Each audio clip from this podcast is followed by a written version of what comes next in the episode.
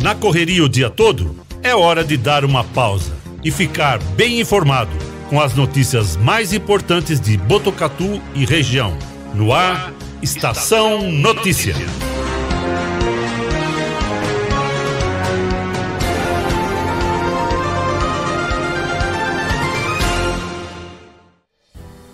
Pontualmente, 4h20, a gente abre a edição número 72 do Estação Notícia, o jornal da sua tarde, com esse registro, um flagrante das câmeras de segurança de uma residência que mostram a ação desse marmanjinho aí, ó.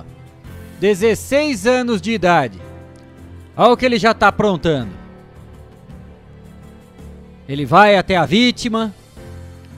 Antes de mais nada, ele tenta esconder o rosto, né? Olha lá, ó. Coloca um gorro do Saci na cabeça. Chega na vítima. Agride. E depois arrasta para cometer o roubo. Em plena luz do dia. No meio da tarde. Olha lá, ó. Olha o que o Marmanjinho aprontou. 16 aninhos, viu? Cristiano, Guilherme Dorini, Cleiton Santos. 16 aninhos de idade. Olha o que ele já tá fazendo já. Qual será o motivo disso, hein? Não dá nem pra. Acho que é fácil de adivinhar, né?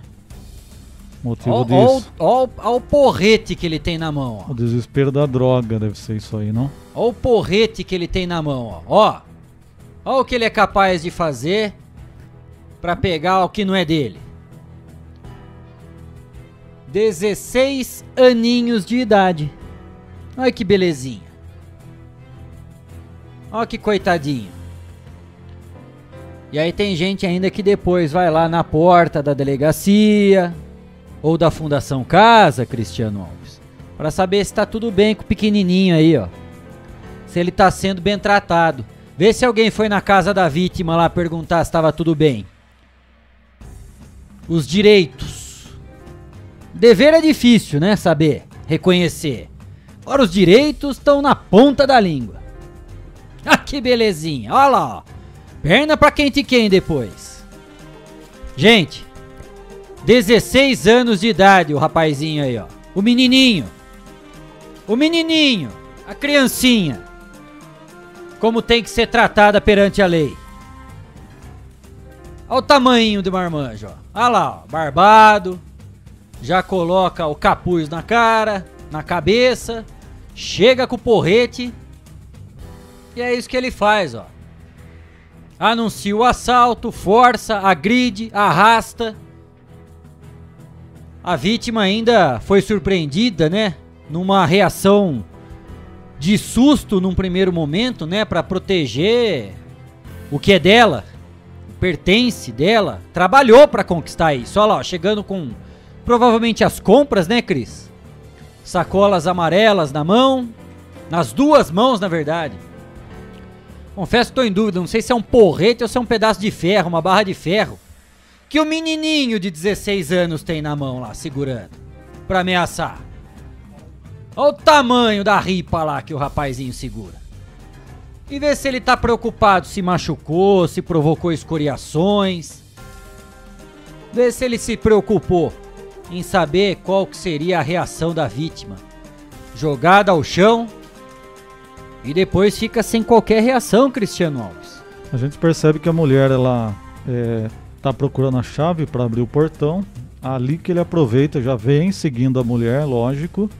E aí que ele aproveita para realmente roubar. Ele até fala alguma coisa antes para ela, se assusta. Ele começa a puxar, não tá nem aí, vai levando pro meio da rua até tomar o que ele quer da mulher aí, que é a bolsa com dinheiro, pertences, tudo mais, né? É esse adolescente aí que nós tivemos então essa ocorrência. E imagine o trauma depois que uma vítima dessa não fica, né? De sair na rua, de ser abordada, qualquer pessoa que ela vê parece que vai fazer alguma coisa. Fica o trauma, né? De sair na rua e poder circular com tranquilidade. É essa situação que a gente vê muitas vezes por conta de droga, por conta desse tipo de situação aí que a gente vê no dia a dia. Então a vítima ali então chega na casa e ela só tentou procurar a chave para abrir o portão. E aí foi rendida, o rapaz fala alguma coisa para ela e já vai puxando até levá-la pro meio da rua. Sabe onde aconteceu isso aí? Na Vila Mamedina, cidade de Lençóis Paulista, aqui pertinho da gente. Plena luz do dia. Segundo informações da Polícia Civil, a vítima foi abordada pelo adolescente, rapazinho aí, ó, o pequenininho, a criancinha de 16 anos de idade, enquanto ela entrava na própria casa. Imagens das câmeras de segurança registraram o rapazinho puxando as sacolas e a bolsa. Mulher, no primeiro momento, até tentou resistir, né? Mas o adolescente a arrastou pelo chão para conseguir levar tudo antes de dar no pé. Antes de queimar a largada aí, ó. Antes de queimar o chão e vazar. O menorzinho de idade, a criancinha, o coitadinho, ele foi encontrado logo depois pela polícia militar, é, pela polícia militar, nas proximidades aí desse local onde ocorreu o ataque. Sabe por quê? Ele foi encontrado? Porque algumas pessoas certamente ouviram os gritos da vítima e perceberam que o menininho, a criancinha aí, estava segurando algo que não pertencia até pela atitude suspeita, né? De estar tá correndo, com a cabeça escondida. Olha lá, ó, capuzão vermelho. E aí os moradores da região foram para cima dele e seguraram ele, Cristiano Alves. Seguraram o rapazinho aí até a chegada da polícia militar. Não tem como não ficar indignado, né? Imagine você ver uma pessoa que você não conhece e já fica indignado. Imagine, se você imagine, por exemplo, a nossa mãe, né? Alguém fazendo com a sua mãe e você vê isso. É revoltante realmente você ver uma situação como essa acontecendo dessa forma aí, né? Imagine uma senhora passando por isso. A vítima teve ferimentos leves e os pertences dela foram recuperados e devolvidos pela polícia. Mas está aí o flagrante que as imagens de câmeras de segurança conseguiram captar desse flagrante, dessa ação de um menor de idade, 16 anos. E o que, que vai acontecer com o menor de idade, Cristiano Alves? O que, que acontece com um rapazinho desse, de 16 anos? É apreendido, levado para a Fundação Casa, onde vai refletir sobre a situação. vai ter tempo para pensar? Vai meditar. Vai, né? Vai meditar ou pensar em fugir, né? Depende aí, né? Mas é isso que a gente vê no dia a dia, infelizmente. Com certeza é droga, né? Para chegar nesse ponto, é droga, né? A gente está acostumado no dia a dia a acompanhar esses casos. A hora que você vai perguntar, não foi para comprar bala, não, viu, Kleber? Foi comprar é. balinha, não. Foi Nem paçoquinha. presente de Natal? Nem paçoquinha. Presente de Natal para alguém? Chup-chup também não. Não. Não. Entendi. Foi esse o flagrante registrado na cidade de Lençóis Paulista, que a gente traz aqui para abrir a edição número 72 do Estação Notícia, o Jornal da Sua Tarde. Uma produção de toda a equipe do 14 News, o site de notícias de Botucatu e região. Acesse 14news.com.br e fique sempre muito bem informado. Hoje é quinta-feira, 25 de novembro de 2021. Na tela para você, as imagens agora da M7 Monitoramento e Tecnologia no alto do Boulevard Cidade, mostrando a linda imagem do horizonte de Botucatu, céu azul com poucas nuvens. Temperatura neste momento marcando 31 graus. A umidade relativa do ar está em 35%. Ventos de 8 km por hora. A mínima prevista para hoje é de 17 graus. Estamos ao vivo do nosso estúdio aqui no Boulevard Cidade, região central de Botucatu, através do Facebook e do YouTube do Agência 14 News, Facebook da Rádio Web Vitrine de Botucatu, Facebook da Integração FM de São Manuel e na sintonia 87,9 da Rádio Educadora FM de Botucatu. Cristiano Alves, Guilherme Dorini, Cleiton Santos e eu. Vamos juntos, levando para você a melhor informação os fatos e os principais destaques que movimentam Botucatu e toda a nossa região. Como sempre, você é o nosso convidado. Participe do Estação Notícia com a gente. Mande a sua mensagem pelas nossas redes sociais e também através do nosso WhatsApp. Anote aí: 99163 0000 99163 0000. O código de área é o 14. Agora, 4 e meia. Destaques do dia no Estação Notícia. Botucatu segue sem nenhum paciente internado por causa da Covid-19 no Hospital das Clínicas da Unesp em Rubião Júnior. Nesse momento, são 11 pessoas em quarentena na cidade, cumprindo os protocolos de segurança. Dos testes PCRs realizados na comunidade, foram 54 negativos e apenas dois positivos. Defesa Civil alerta para nova frente fria que irá provocar chuvas, raios fortes e rajadas de ventos em determinadas regiões do estado. De acordo com o boletim, ventos podem chegar a 70 km por hora, com um grande volume de água caindo em um curto espaço de tempo. De acordo com o boletim meteorológico, né, como o Cris falou, é preciso ter cuidado aí para a gente poder não ter riscos, não ter problemas em decorrência de tudo isso que está previsto para os próximos dias, hein? Doutor André Espadaro, secretário municipal de saúde de Botucatu, é o nosso entrevistado de hoje. Vamos falar sobre vacinação em massa da dose de reforço para toda a população aqui da cidade. Participe com a gente e mande a sua mensagem pelo nosso WhatsApp 991630000. Nos destaques da polícia, a Guarda Civil Municipal de São Manuel busca imagens para localizar quem está furtando flores na área revitalizada no centro da cidade.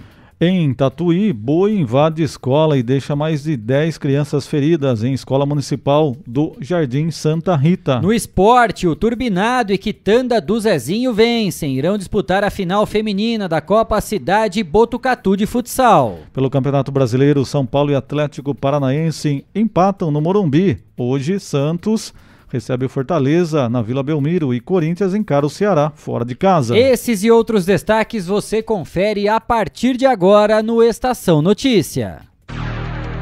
Estação Notícia. Destaques policiais. Destaques policiais.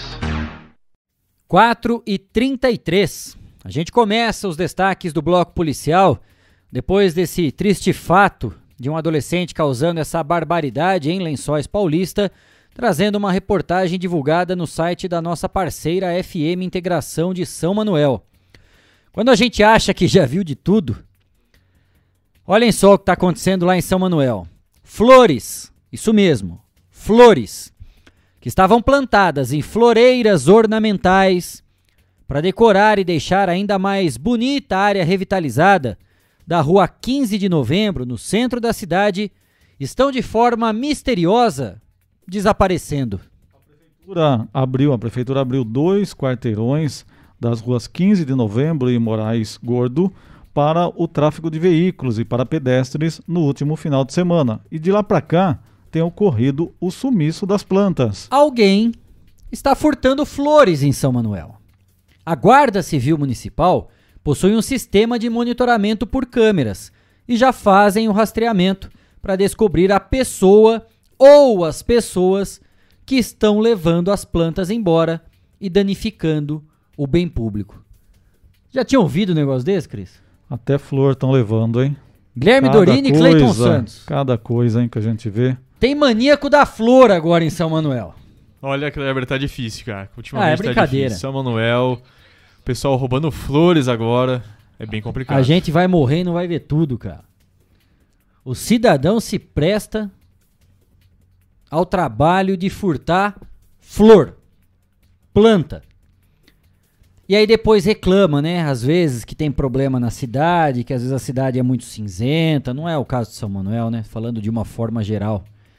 Reclama às vezes que tem lixo na rua, mas quem joga é o próprio cidadão, né? Alguém joga o lixo no chão. Nesse caso, houve uma revitalização. Quem é daqui de Botucatu conhece tudo que foi feito já na região ali no corredor comercial, tanto da Amando de Barros quanto da Major Mateus. Foi feito um trabalho de revitalização.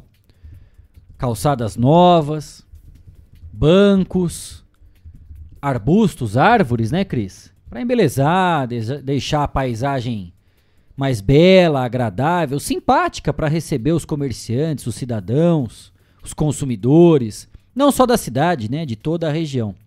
Aqui em Botucatu, uma época, o pessoal quebrava o banco. Quebrava a árvore, né? Já teve até flagrante, câmera de monitoramento flagrando isso aí, né? Adolescente passando, quebrando árvore. Agora em São Manuel, estão levando planta embora, cara. Alguém tá indo lá na calada da noite, na surdina, pra ó, a surrupiada na flor, Cristiano Alves.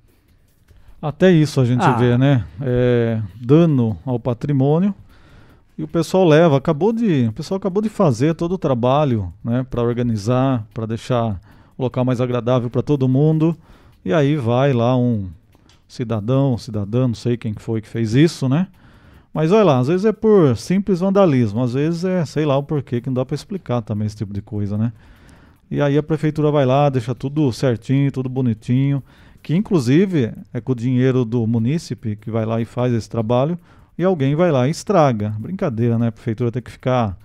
Tem tanto serviço para fazer pela cidade, tem que ir lá ficar repondo a flor que a pessoa tá levando. Brincadeira, não? Essas coisinhas aí, né? Inacreditável. Vamos continuando, né? 4 e 37 A gente sai de São Manuel e vai para a região sudoeste do estado de São Paulo, lá na cidade de Cerqueira César, hein? Policiais militares receberam um chamado de que pelo bairro Jardim Primavera havia um homem praticando o crime de tráfico de entorpecente. De imediato, a equipe policial se dirigiu ao local, informado, e fez contato com o proprietário da residência, que de pronto confessou ser usuário de drogas e que plantava e cultivava pés de maconha em seu quintal. Tá na tela pra você aí, ó. Tem gente que furta planta, que gosta de alguns determinados tipos de arbustos, de flores. Esse aí é mais chegado na tal da maconha lá. Você gosta da flor verdinha. Plantar alface, rúcula, cheiro verde, hortelã.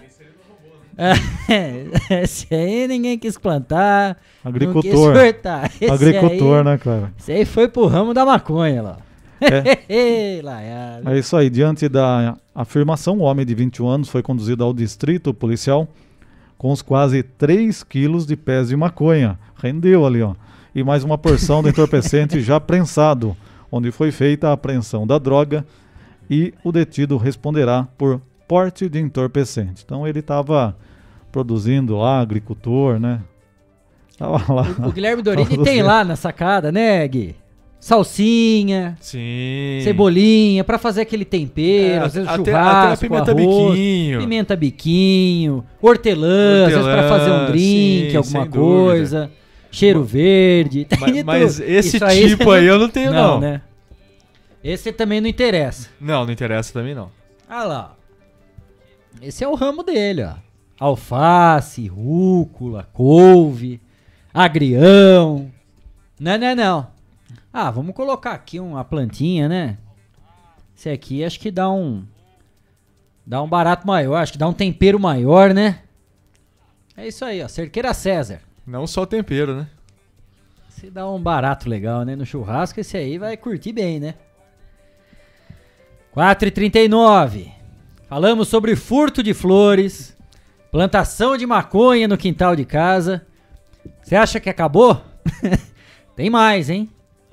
Reportagem divulgada no site de notícias G1. Atenção para essa ocorrência registrada em Tatuí. Mais de 10 crianças ficaram feridas depois que um boi, um bovino, invadiu uma escola municipal. Isso aconteceu lá no Jardim Santa Rita. Às vezes esses animais escapam, né? São pequenos, escapam pela fresta do eu portão, não, né? Eu não falei errado e você aí que está nos acompanhando também não entendeu errado. Foi isso mesmo, tá? Um boi invadiu uma escola municipal no Jardim Santa Rita, em Tatuí, Cristiano Alves. É, de acordo com a prefeitura, o boi entrou pelo portão do estacionamento da escola, professor Alain Alves de Araújo, no momento em que um veículo deixava o local. Segundo os bombeiros, o animal entrou na unidade no horário do intervalo e foi para cima dos alunos que estavam em uma área de recreação. O município informou que algumas crianças sofrer, sofreram escoriações devido à correria. Foram atendidas pelo SAMU e bombeiros. Ainda segundo a prefeitura, 14 crianças foram atendidas no pronto-socorro de Tatuí, sendo que 12 já foram liberadas e duas estão com suspeita de fratura, aguardando exames. A equipe das zoonoses da prefeitura também foi acionada, sedou o animal e o retirou da escola na caçamba de um caminhão. Então a criançada estava com medo do boi, o boi com medo da criançada, começou aquela correria e várias pessoas se machucaram nessa situação. Né? Então o dono não guardou o boi, a escola não fechou o portão e aí virou tudo isso. 4 e 41 Corpo de Bombeiros do Estado de São Paulo, ao lado da Marinha e da Capitania dos Portos, está realizando as buscas de três pessoas que estavam em um avião bimotor que caiu em mar aberto entre as cidades de Ubatuba, aqui no litoral norte de São Paulo, e Paraty, no litoral do Rio de Janeiro. O voo saiu às 20 horas e 30 minutos de ontem do aeroporto de Amarais, em Campinas, e pousaria no aeroporto de Jacarepaguá, no Rio de Janeiro. No início da manhã de hoje, a Força Aérea Brasileira, a FAB, localizou destroços que podem ser do avião. Segundo as informações, a queda teria ocorrido por volta das 21 horas de ontem. O Corpo de Bombeiros de São Paulo informou que recebeu o chamado do Corpo de Bombeiros do Rio de Janeiro a 1h20 da manhã informando sobre a queda da aeronave e, em seguida, de parentes do piloto que relataram problemas com o avião. Além do piloto, estavam no avião mais um tripulante e um passageiro. 4h42. Foram essas as notícias da polícia, aqui no Estação Notícia. Estação Notícia, o jornal da sua tarde. 4h42, eu quero falar para você da Mix Potato, uma excelente opção para toda a família. A Mix Potato tem um cardápio completo: batatas recheadas, lanches e porções. Vale a pena conferir e conhecer. A Mix Potato trabalha com os melhores ingredientes para garantir qualidade e um sabor delicioso. Sucos, refrigerantes e também aquele chopp geladinho. A Mix Potato fica na Avenida Camilo Mazzoni, número 1588, lá no Jardim Paraíso.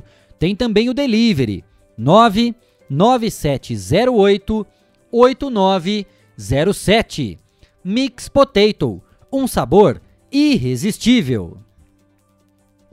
4 e 43.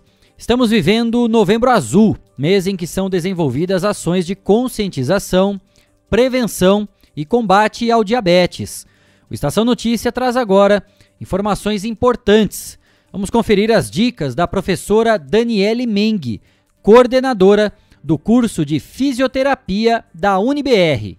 Na tela para você.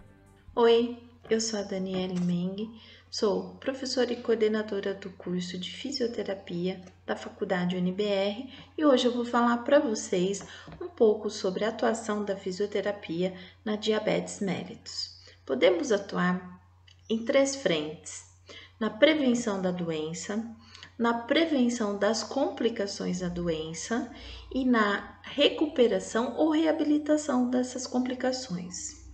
Dentro desses aspectos, podemos abordar as orientações ao, paciente, a realização de exercícios que visem grupos, grandes grupos musculares, como quadríceps e a panturrilha.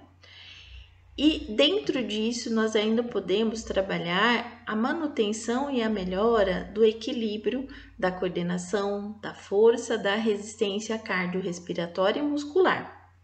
Podemos ainda visar os cuidados com a pele do paciente e os pés, que são muito importantes. Dentro dos tratamentos, ainda podemos tratar as neuropatias dolorosas, os pés diabéticos com feridas, as complicações cardiovasculares e musculoesqueléticas e ainda a recuperação e reabilitação pós-amputações. Tá aí as informações da professora Daniela Meng, coordenadora do curso de fisioterapia da UniBR, trazendo esses esclarecimentos sobre o Novembro Azul, mês em que são desenvolvidas ações para conscientização, prevenção e combate ao diabetes. 4h45. A gente segue no Estação Notícia falando de saúde, agora trazendo atualização das informações sobre a pandemia. Reportagem do site G1. A Agência Nacional de Vigilância Sanitária, Anvisa, publicou nesta quinta-feira, dia 25, duas notas técnicas recomendando à Casa Civil que a vacinação contra a Covid-19 seja obrigatória para a entrada no Brasil, por ar ou por terra. A segunda dose ou a dose única da vacina deve ter sido dada pelo menos 14 dias antes da entrada no país. A política de entrada que está em vigor no país hoje não exige a vacinação. A entrada de estrangeiros por rodovias ou quaisquer outros meios terrestres também está proibida, com algumas exceções. A recomendação da agência é só permitir a entrada de pessoas por este modal se estiverem vacinadas. Em qualquer tipo de entrada, a recomendação da agência é que sejam aceitas as vacinas aprovadas pela própria Anvisa ou pela Organização Mundial de Saúde, a OMS, além das vacinas já aprovadas pela Anvisa, que são da Pfizer, da Oxford AstraZeneca, Johnson e Coronavac, a Organização Mundial de Saúde também já valida as da Moderna, Sinopharm e Covaxin. 4,47. A Agência Europeia de Medicamentos aprovou hoje o uso da vacina da Pfizer BioNTech contra a Covid-19 em crianças, uma decisão que pode ajudar a acelerar a imunização contra o vírus no momento em que a pandemia avança na Europa. A agência europeia anunciou que um painel de especialistas recomendou ampliar a indicação da vacina para incluir as crianças de 5 a 11 anos e disse que os benefícios superam os riscos, especialmente naquelas com condições que aumentam o risco de Covid-19 grave. As crianças vão receber um terço da dose aplicada em adolescentes e adultos, em duas doses, com três semanas de intervalo. Foi esta a dosagem usada nos testes da farmacêutica. Os efeitos colaterais foram classificados como leves a moderados e podem durar alguns dias. Entre as reações estão dor na área da aplicação, fadiga, dor de cabeça, dores musculares e resfriado.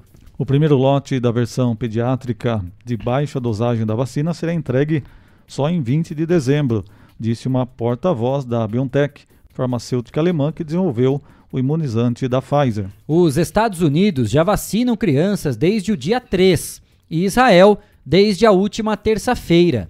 A farmacêutica também já pediu autorização para a Agência Nacional de Vigilância Sanitária, a Anvisa, para que o imunizante seja aplicado nesta faixa etária no Brasil. O anúncio ocorre em meio a uma quarta onda na Europa que tem reforçado governos, forçado governos a voltarem a adotar lockdowns e no dia em que a Alemanha se tornou 13º país do mundo e quinto no continente a ultrapassar a marca de 100 mil mortes por Covid-19. A região voltou a ser a mais afetada pela pandemia no mundo e registrou mais de 2 milhões e meio de casos e quase 30 mil óbitos em uma semana. Ontem, o braço europeu da Organização Mundial da Saúde alertou que o continente pode ter 700 mil mortes por Covid-19 até março. A Pfizer anunciou em outubro que sua vacina contra a Covid-19 é segura e mais de 90% eficaz na prevenção de infecções em crianças de 5 a 11 anos.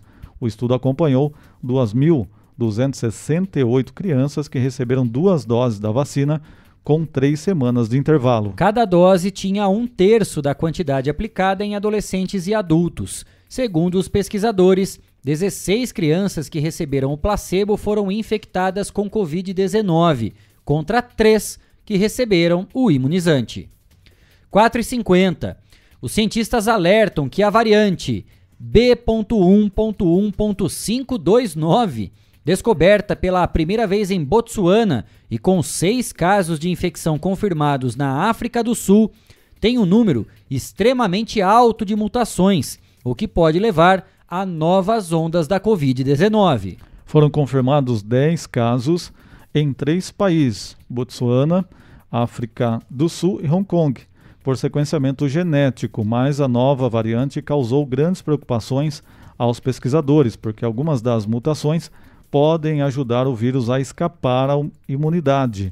Os primeiros casos da variante foram descobertos em Botsuana em 11 de novembro e os primeiros na África do Sul três dias depois. O caso encontrado em Hong Kong foi de um homem de 36 anos que teve um teste PCR negativo antes de voar de Hong Kong para a África do Sul, onde permaneceu de 22 de outubro a 11 de novembro. O teste foi negativo no regresso a Hong Kong, mas deu positivo no dia 13 de novembro, quando ele já estava em quarentena. A variante B11529 tem 32 mutações na parte do vírus que a maioria das vacinas usa para preparar o sistema imunológico contra a Covid-19.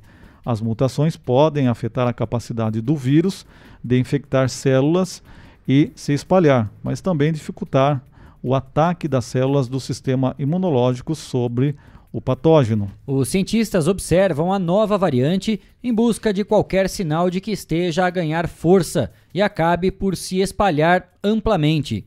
Alguns virologistas da África do Sul já estão preocupados, especialmente devido ao recente aumento de casos em Gauteng, uma área urbana que inclui Pretória e Joanesburgo, onde já foram detectados casos com essa variante. 4 e 52.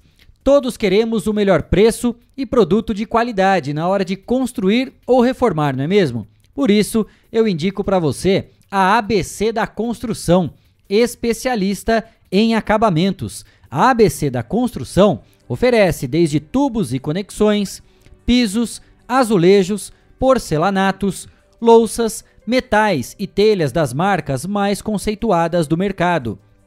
Quer diferencial? Você encontra na ABC da Construção, com ambientação 3D para simular as imagens e ter a ideia do ambiente após a reforma. Equipe especializada que vai até a sua obra para medir e definir a quantidade do material a ser comprado. É economia garantida na hora da compra. ABC da Construção fica na rua Visconde do Rio Branco, número 1267. Visite a loja e confira. Bom atendimento e preços incríveis. ABC da Construção, especialista em acabamentos. 4h53, trazemos agora aquela informação gostosa. É o cardápio dessa semana no restaurante popular Bom Prato Saúde de Botucatu, que fica lá ao lado do Hospital das Clínicas da Unesp, em Rubião Júnior.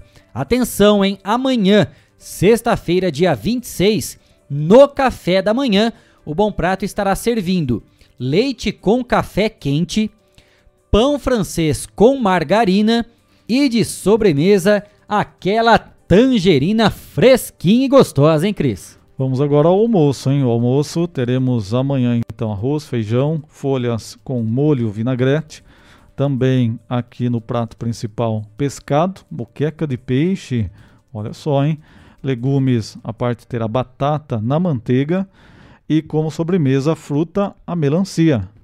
Amanhã vai estar tá bom, hein? Que chique, hein? Maravilha. Esse é o cardápio de amanhã do restaurante Bom Prato, aqui em Botucatu. Lembrando que o café da manhã é servido a partir das 7 da manhã, um valor de 50 centavos. E o almoço, apenas um real, servido a partir das 10 horas da manhã. 4h54. Notícia agora que pode causar preocupação para você que tem viagem marcada para os próximos dias e precisa pegar o avião para o seu destino escolhido aí, hein? Pilotos e comissários de voo vão entrar em greve a partir da meia-noite do dia 29, próxima segunda-feira, por tempo indeterminado em todo o país, conforme decidido em assembleia realizada ontem. Em nota, o Sindicato Nacional dos Aeronautas informou que a decisão pela paralisação é em consequência da intransigência das companhias aéreas nas negociações da renovação da Convenção Coletiva de Trabalho. Também em nota, o Sindicato Nacional das Empresas Aeroviárias afirmou que a greve foi incentivada pelo sindicato, que, segundo a entidade representante das empresas, estaria, desde a primeira reunião de negociação para a convenção coletiva, desconsiderando contraproposta ou caminho alternativo para as pautas apresentadas pelas empresas, além de insistir na reposição integral da inflação dos últimos 24 meses, ignorando a convenção coletiva vigente e a realidade financeira do setor. O Sindicato Nacional dos Aeronautas argumentou que, conforme informes publicados pelas empresas e matérias veiculadas na mídia, as finanças das companhias aéreas já se encontram em processo acelerado de recuperação, a ponto de projetar crescimento para o futuro próximo, o que não condiz com a intransigência de impor achatamento salarial em toda uma categoria. Na avaliação da entidade que representa os aeronautas, a proposta apresentada pelas empresas está muito aquém de recompor as perdas salariais, já rejeitada pela categoria. O Sindicato Nacional das Empresas Aeroviárias informou que os 50% de tripulantes que vão permanecer em serviço não serão suficientes para garantir a prestação dos serviços. Portanto, Cris, imagine. A gente viveu todo esse momento da pandemia. Quem aos poucos, né, tá retomando essas atividades já, já se sente seguro em poder fazer a sua viagem de férias, de final de ano, imagine já se programando, marcou sua viagem a partir da semana que vem, Cris. Vai chegar no aeroporto, o que, que vai acontecer? Porque teve muita gente que precisou remarcar já, né? Tinha viagem pro ano passado, para esse ano, pandemia, isso vai se prolongando. Conseguiu marcar a partir da semana que vem. Ao chegar ao aeroporto, o que, que vai acontecer? Greve, não vai conseguir viajar. Mais um prejuízo aí, ó. É, na minha opinião, a greve sempre é, é, uma medida muito drástica. Você pode fazer manifestação, acho que isso é válido, sem fechar ruas, lógico, né? Tudo é. Acho que todo mundo pode se expressar e colocar os seus direitos, mas a partir do momento que você prejudica o cidadão, prejudica o consumidor, aí eu acho que já é realmente muito complicado. Acaba é, lesando alguém que não tem nada a ver com a hum. história. Então eu acho que não, não é válido greve, é, acho que não é bacana não. Qualquer outro tipo de solicitação eu acho sim válido, mas a partir do momento que você fecha a rua, você impede a pessoa de garantir um direito seu, já é muito complicado. É um caminho que eu acho que não é correto. 4h58, de volta com os destaques de Botucatu. Vamos de ação social agora no Estação Notícia. O asilo está arrecadando fraldas para atender os idosos assistidos na entidade. São utilizadas cerca de 4 mil fraldas por mês. Os tamanhos são G e GG. João Aguiar, presidente do asilo, fala sobre essa campanha. Vamos ver. Mais uma vez, estamos presentes aqui para solicitar uma cooperação de vocês para a, ajuda da, das nossas despesas do nosso querido asilo. Nesse momento, a gente está precisando de é, fraldas, né? e essas fraldas né, que a gente tem aqui, então, hoje, atualmente, nós estamos com 63 idosos, sendo que o nosso limite é 66. Então, por isso que a gente, então, todo instante, a gente precisa dessas fraldas, que a gente gasta por volta de 4 mil fraldas mês. Então, é um custo muito alto, né? Que a gente, então, precisa dessa colaboração da comunidade. A fralda do tamanho GG e G. Né? Então, são duas essas duas fraldas que, que, que é necessária para atender os nossos idosos. Então, podemos, gostaria de contar com a sua colaboração de todos, mais uma vez, e antecipadamente a gente já agradece pela oportunidade de vocês nos fornecerem essa ajuda e que Deus ajude vocês todos. Então, é, pedido do asilo, as doações podem ser feitas no asilo ou por depósito bancário para ajudar a Caixa Federal é o banco, agência 0292, conta 12.712, dígito 8. O telefone do asilo é o 3882-2005. Repetindo aí a conta para você, quer fica mais fácil transferir algum valor, agência 0292, conta 12712, dígito 8. Ou você pode então entrar em contato com o telefone 3882 2005. É um projeto social importante, por isso que nós fazemos questão aqui, né, Kleber, de divulgar. Com certeza a gente sempre está apoiando o asilo aí nas suas ações. É isso mesmo. Pontualmente 5 horas. O assunto agora é causa animal. Direto encontramos pelas ruas de Botucatu animais abandonados. Muitos deles são levados e deixados para que ONGs que atuam na proteção deles passem a cuidar. A vereadora Érica Lial, da Liga do Bem, fez um vídeo em tom de desabafo sobre essa situação. Vamos conferir. Pessoal, é, é difícil. A gente vive falando que não, não dá mais, entende? Tá super lotado, tem, não tem mais onde colocar animais, mas as pessoas não entendem isso e elas trazem né, os animais aqui. Eu acabei de receber uma caixa. E eu entendo até a situação das pessoas. Não, uma caixa aqui. O desespero que elas ficam, porque vê os animais morrendo e também não pode ajudar, mas assim, nós somos um, né? Um grupo. Muitos grupos aí? Dizendo que são grupos, mas não tô vendo ninguém resgatar nada. Mas assim, eu não ia ficar com a caixa de gatos, são oito gatos dentro de uma caixa. Eu não ia segurar, mas a hora que eu abri a caixa, eu não consegui. É assim, eu entendo que às vezes pareça desumano falar, ah, eu não vou ficar, né? Eu não vou, eu não vou segurar, porque não, a gente não tem mais condições e não tem mesmo. Mas, gente, olha isso aqui. Olha isso daqui, gente. Ele não enxerga nada mais de tanta secreção, esse coitadinho. Olha isso aqui. Olha, gente. Pelo amor de Deus, gente. A gente fala todo o tempo, castrem os animais. É, é, um, é um pecado, é uma coisa assim. Eu, eu pus quatro numa caixinha porque eles estavam todos empelotados um em cima do outro. Olha esse aqui, gente, tá? Pele e osso. Olha o rostinho. Olha isso aqui, gente.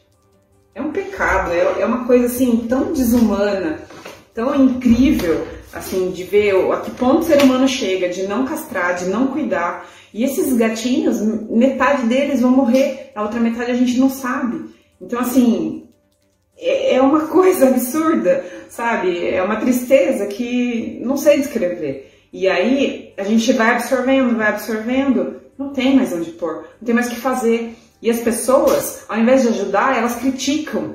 Elas acham que a gente ganha dinheiro, elas acham que a gente está nadando, né? É, que nem o tio Patinhas em moeda. E não é real. Porque as despesas com os animais são muito altas. E a gente não tem mais condições de ajudar. Então, assim, eu peço, se você não castrou, se você não cuidou e assim, nasceu ou você encontrou, a gente leva na porta da prefeitura. Por favor. Porque o poder público tem que tomar uma atitude, eles têm que fazer alguma coisa. A gente não aguenta mais salvar, colocar dinheiro do bolso, correr atrás o tempo todo. A gente não aguenta mais. Nós somos humanos, nós somos pessoas que ficam doentes, que não têm condições. Nós cuidamos de 250 animais aqui. Alguém tem noção do que é cuidar de 250 animais? A quantidade de coisas que a gente gasta, tudo que a gente faz, é impossível, gente. Não dá, sabe? Além do cansaço físico, emocional, de gente que ainda vem para dizer que o nosso trabalho não é bom. Então, assim, por favor, façam. Por favor, montem mais ONGs como vocês dizem que tem. Façam então com que elas funcionem. Não usem isso só para se gabar, dizendo que tem. Acolham entendeu? Porque a gente não tem mais perna, a gente não consegue mais, tá bom? Foi só um desabafo, porque eu realmente, o meu coração não permitiu que essa pessoa levasse esses gatinhos embora, porque eles iriam morrer, mas eu sei que agora, assim, a gente vai passar por uma situação muito complicada de ter que ficar com esses animais, mas é, é o que a gente decidiu fazer e é o que a gente vai fazer, mas por favor, não tragam mais animais aqui, eu imploro. Obrigada. Isso aí, é a situação aí que a, a vereadora acabou colocando, né? Ela que também coordena a Liga do Bem. E Botucatu parece que cada dia que passa a situação de animais abandonados vai se tornando cada vez mais insustentável. É, demanda de um trabalho, sim, do poder público, de conscientização das pessoas, um trabalho de conscientização, é, um trabalho para que as pessoas é, tenham uma responsabilidade com você adotar e depois abandonar simplesmente. Deu cria, eu deixo na porta da Liga do Bem. Deu cria, eu deixo na porta de alguém. Deu cria, eu deixo numa estrada. E o animalzinho que não tem como se defender fica nessa situação. Então, é, a gente sabe que tem várias ONGs fazendo trabalho, principalmente a Liga do Bem, mas ela está cuidando de 250 animais, não tem mais para onde é, trabalhar. O pessoal está fazendo até um evento aí para tentar angariar recursos fundos, né? e pagar, porque a dívida está ficando para a ONG e quem é responsável pela ONG fica desesperado, fala, o meu CNPJ está ali junto, o meu, o meu CPF, aliás.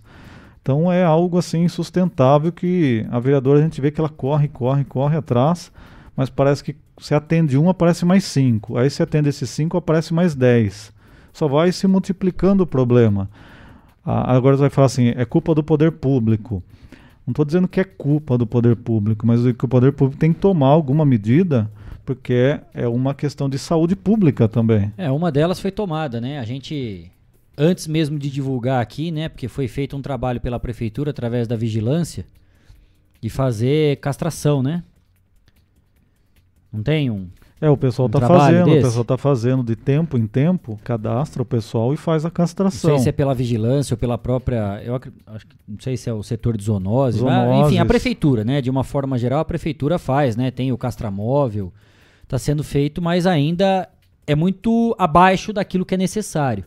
O que a gente tem que pontuar sempre é o seguinte, claro, né, que a gente cobra, né, a responsabilidade é, do poder público, para poder tomar ações efetivas né, nessa questão da castração, mas a gente jamais tem que eximir o cidadão da responsabilidade, né? Não é culpa da prefeitura que o cidadão de bem aí, o irresponsável, foi lá e abandonou o animal, né? É claro que isso gera um problema que passa a ser do município e a prefeitura, como órgão máximo do município, tem que começar a correr atrás desse tipo de situação.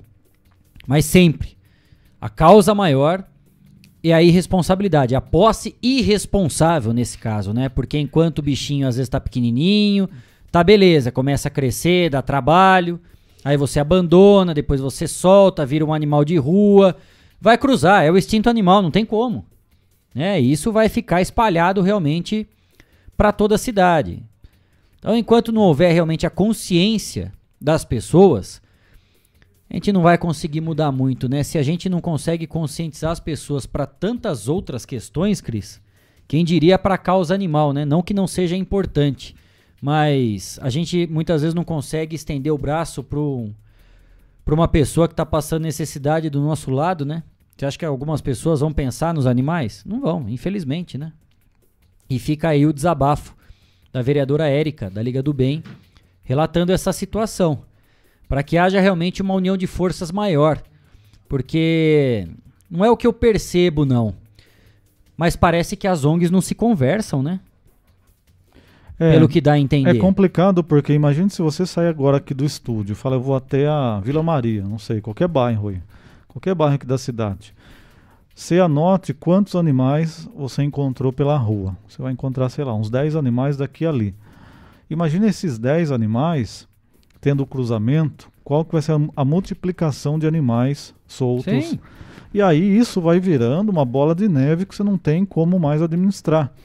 Então o problema também são esses animais que ficam soltos, aí estão alguém deixou ou o dono deixa passear o dia inteiro e depois volta para casa.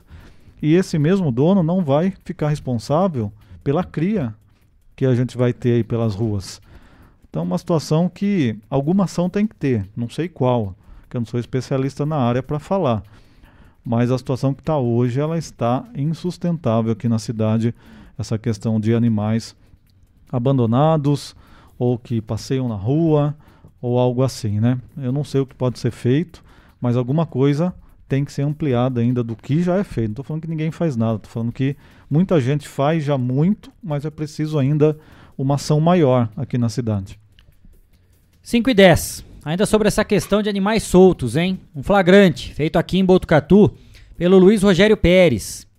Vacas estavam passeando na noite desta quarta-feira ao lado do córrego do Tenente, entre a Vila Jardim e o centro da cidade. Havia risco de acidentes, uma vez que os animais caminhavam entre os veículos. Na tela para você aí, ó, as imagens feitas pelo Pérez. Olha só, até até vaca a gente não consegue Brincadeira. segurar no, no terreno. Ó. E o Pérez foi lá, começou a tocar os animais. Né? Pérez chegou a tocar os animais para um terreno tentando minimizar os riscos. A GCM foi avisada, inclusive pela nossa reportagem, para tentar também entrar em contato, porque à noite é, o setor de zoonoses não está atuando, né? Aí a GCM faz o primeiro atendimento ali e depois alguma equipe de plantão, a equipe é acionada, está sobre aviso, inclusive, né?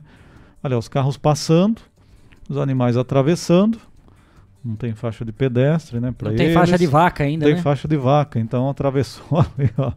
Olha lá, ó, o carro passando Tá, e o pi- porque assim, ó. e os é- carros parando para os animais, né? O, o, a- o animal, o animal que é o proprietário não cuidou dos outros animais, infelizmente. E aí sobra realmente pra esse animal que tá aí, né, ó. Você percebe que eles se assustam. O, o boi, a vaca, já, já é um bicho curioso, né? Pode ver que ela olha, percebe. Só que é óbvio que ela não tem consciência, né? Ela não vai olhar pros dois lados pra atravessar a rua, até porque não é nem o lugar dela estar ali. Alguém não prendeu direito, não cuidou direito. E ficou isso. Depois vai sobrar pra quem, Cris? O pobre do animal que não tem nada a ver com a história, né? Tem um atropelamento, Pois é. tem alguma criança que se Pois é, machuca, é isso aí. Aí né? acontece alguma coisa, depois tem que sacrificar o animal. vai cair no rio ali, tem É, o córrego quem do tem lado. menos culpa disso tudo tá aí, ó, na tela pra você, ó. Olha lá, ó. Essa, essa corrida aqui daí, ó, isso é, é porque o animal tá assustado, tá buscando um É, refúgio carro também. passando, é farol, assusta, né? Olha lá, é um ambiente diferente pra ele. Olha os o- carro lá atrás vindo, ó. E o Pérez e tava tentando acho que ir pra casa dele, falou, ó, não vou deixar essa situação, né? Foi lá e tentou, Pois é. mas vai fazer o quê? Uma, si- numa situação de cidadania mesmo do Pérez, ainda colaborando, né, para que fossem evitados acidentes. Já pensou? Passa um motociclista, né, alguém de bicicleta, alguma criança, alguma senhora pode estar passando. Já pensou? O animal assusta, vai para cima também. A outra criança, a pessoa vai se assustar, cai no rio, cai na calçada, já se machuca. E aí, quem que é o responsável por essa boiada aí, por esse rebanho?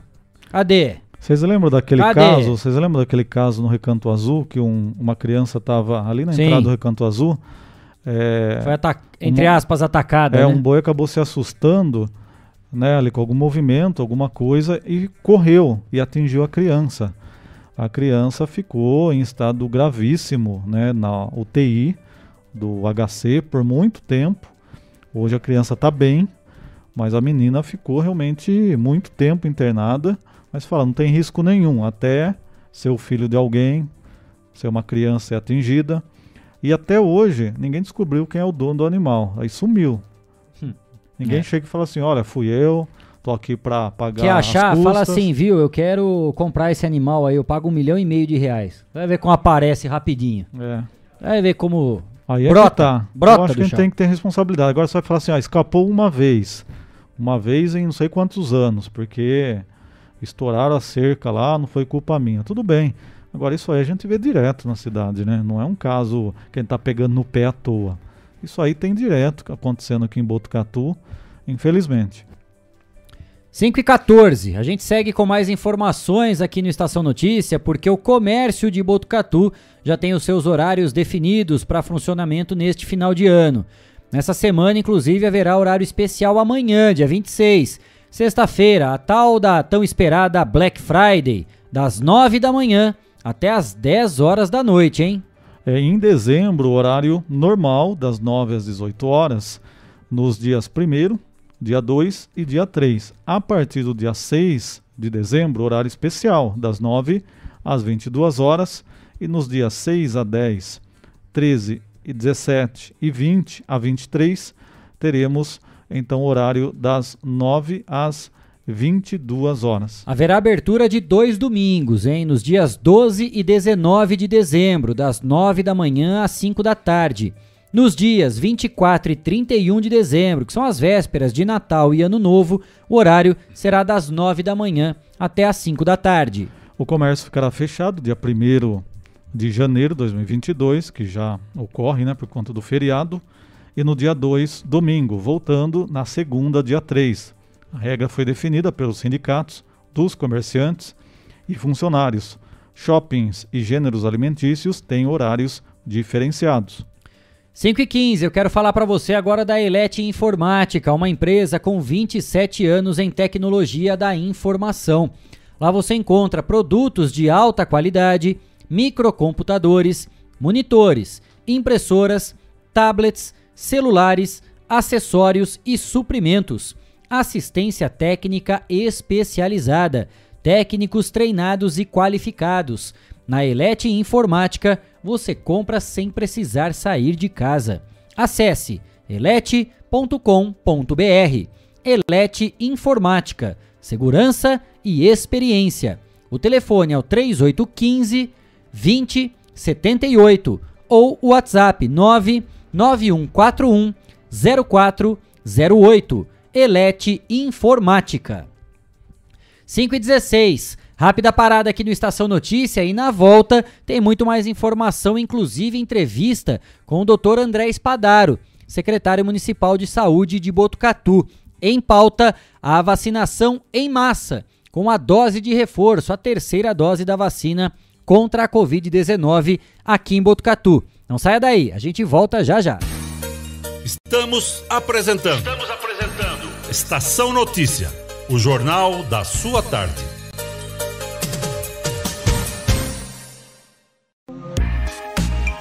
Esteticar. Seu carro merece ficar como novo. 22 anos atendendo Botucatu e região com uma equipe especializada e garantindo sempre o melhor serviço lavagens especiais, polimento e cristalização, higienização, hidratação e proteção dos bancos de couro, funilaria, pintura e martelinho de ouro que desamassa sem danificar a pintura. Esteticar, o seu centro estético automotivo. Rua João Gotardi, 441, atrás do campo do Inca. Telefone 3815 34 97. Esteticar. Quer ficar bem informado? Acesse 14news.com.br. Fique por dentro das principais notícias e acompanhe o que é destaque em Botucatu e região. Agência 14 News. A informação começa aqui.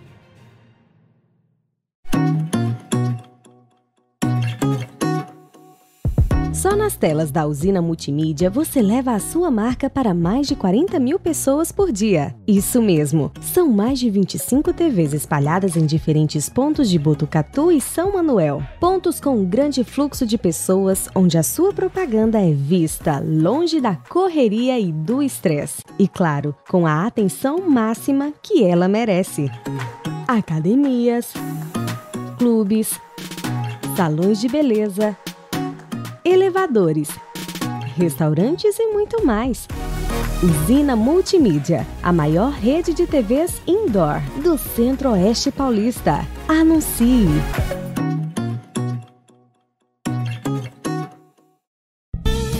Fogasa Botucatu, uma ótima opção para você terminar muito bem o seu dia. De quarta a domingo, servindo os melhores lanches, pastéis e aquela porção especial de dar água na boca. Experimente também nossa deliciosa fogasa. São vários sabores à sua escolha. Venha conhecer. Estamos em frente à rotatória da rodovia Gastão da Alfarra. Ou, se preferir, peça pelo delivery 98 803 5218. Fogasa Botucatu. A cada dia, um novo desafio. Nesse momento de incertezas, mais do que nunca é preciso transformar ideias em oportunidades. Juntos, vamos criar a melhor estratégia para sua empresa. A Smart Comunicação é uma agência especializada em jornalismo, marketing e publicidade e propaganda. Atuamos com comunicação corporativa e planejamento estratégico. Conte com nossa equipe para gerenciar e produzir o conteúdo ideal das redes sociais. Também trabalhamos com vídeos institucionais e comerciais para deixar a sua marca em evidência. Venha para a Smart Comunicação.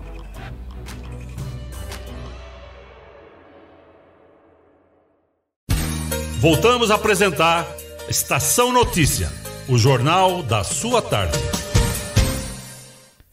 5 e 20, de volta com a edição número 72 do Estação Notícia, o jornal da sua tarde, uma produção de toda a equipe do 14 News, o site de notícias de Botucatu e região. Acesse 14news.com.br. Estamos ao vivo através do Facebook do YouTube do 14 News, Facebook da Rádio Web Vitrine de Botucatu, Facebook da Integração FM de São Manuel e na sintonia 87,9 da Rádio Educadora FM de Botucatu.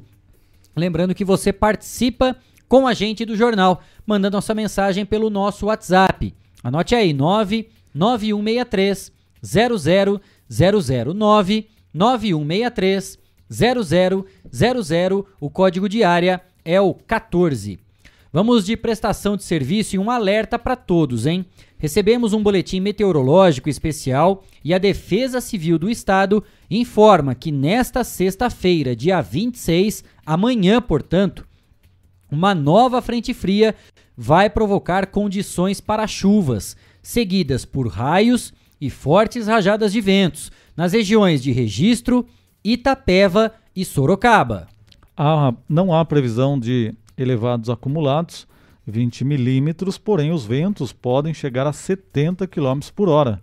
E como um grande volume de água pode cair em um espaço curto de tempo, existe risco de transtornos como deslizamentos, desabamentos, alagamentos, enchentes e ocorrências relacionadas a raios e ventos. Mais uma vez, fica a ressalva de uma atenção especial para áreas mais vulneráveis. Portanto, esse alerta que chegou hoje partir de amanhã já começa a vir uma nova frente fria que vai provocar essa mudança climática, possibilidades de chuva, ventos fortes, raios.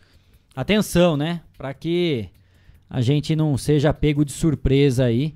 Já é a prevenção, né, Cristiano Alves? É, a gente tá traumatizado com chuva forte. Hein? Pois é, qualquer pancada tá... aqui já tem dado muitos problemas. É verdade.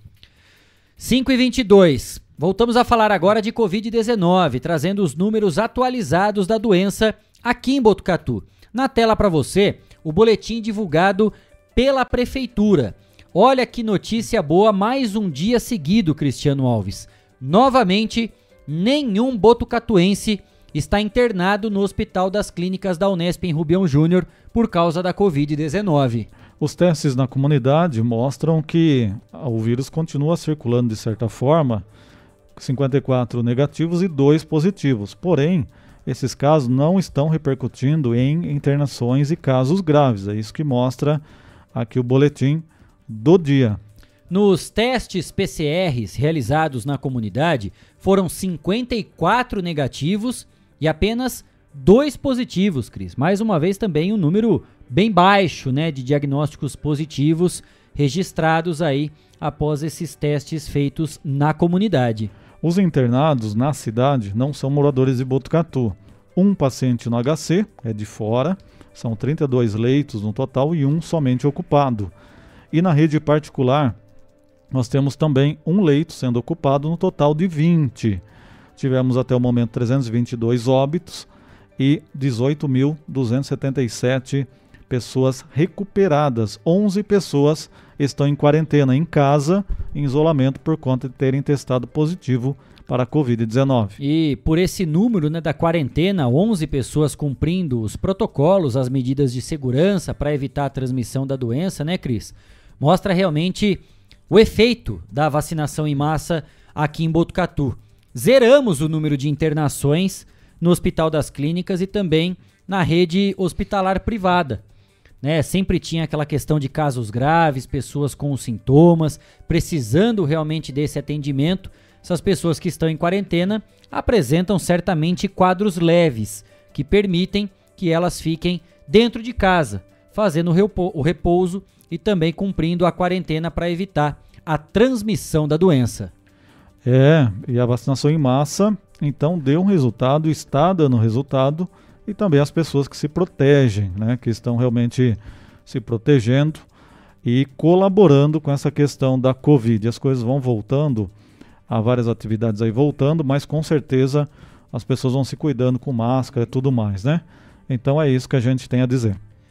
E para falar a respeito desse assunto, né, não apenas dos números, mas de mais uma notícia muito positiva aqui para Botucatu, nós estamos nesse momento na ponta da linha com o Dr. André Espadaro, secretário municipal de saúde de Botucatu. Doutor André Espadaro, mais uma vez, muito obrigado por atender a reportagem aqui do Estação Notícia e também do site 14 News. A gente acabou de divulgar aqui os números atualizados do último boletim divulgado pela prefeitura e certamente traz uma alegria muito grande, né? Saber que toda a ação, todas as medidas feitas até aqui estão repercutindo de forma positiva. Novamente, mais um dia, doutor, nenhum paciente botucatuense internado no Hospital das Clínicas nem na rede privada. Boa tarde, bem-vindo à Estação Notícia, doutor André. Boa tarde, Kleber, boa tarde, Cristiana, a todos da Estação Notícia. Realmente é o resultado da vacinação e fica absolutamente evidente, né? Existe ainda, por incrível que pareça, muito, muita polêmica e muito questionamento nesse sentido. Mas esses números aqui que a gente vem acompanhando aqui, que vocês acabaram de, reproduzir, realmente mostram é, essa situação que a gente vive no, em Botucatu nesse momento de maior controle da endemia, ou seja, nós temos os menores números desde o início da pandemia e seguramente isso é atribuído à vacinação, ao estudo clínico realizado aqui em Botucatu, que permitiu que a gente tivesse níveis de cobertura vacinal bastante elevados, aí os níveis, é, entre os, os, níveis aí de, de, de cidades ou de países mais elevados em todo, todo o mundo. Então, certamente isso é, é, é o que a gente buscava, foi uma, uma luta grande para a gente chegar nessa situação, mas precisamos sim hoje conversar sobre os próximos passos, o que, que pode ser feito para que a gente não entre aqui num circuito de uma nova onda de transmissão que já vem ocorrendo em alguns continentes, em particular na Europa. Doutor André, essa semana tivemos mais uma notícia importante divulgada por você, pelo prefeito, que passou por todos os veículos de comunicação. Apesar dessa ampla informação, a gente faz questão de mais uma vez trazer esse destaque, né, vindo lá diretamente de Brasília, após esse encontro no Ministério da Saúde. Mais uma vacinação em massa, doutor André, agora com a dose de reforço para toda a população entre 18 e 60 anos. E seria importante a gente ouvir o senhor aqui a respeito de mais essa ação e o resultado positivo desse trabalho que, mais uma vez, traz notícias positivas e coloca Botucatu num patamar bastante elevado nesse quesito do combate à Covid-19, né, doutor André?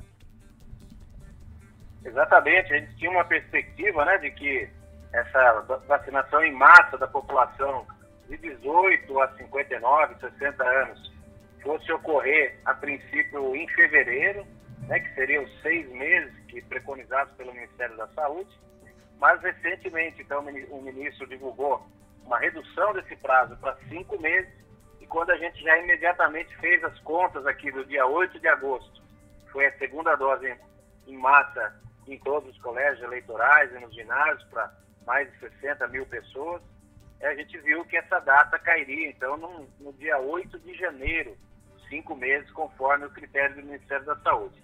Então, imediatamente entramos em contato, eu e o prefeito, com o Ministério da Saúde, para que a gente pudesse fazer essa negociação, Kleber, visto que, como todo mundo acompanhou, essa vacinação em massa, ela é um, ela é uma, um evento extremamente complexo de ser uhum. organizado, que requer a participação de, de 2.000 a 2.500 funcionários, voluntários, voluntários da Justiça Eleitoral, OAB, Ministério Público, tiro de guerra, enfim, saúde, diferentes instituições.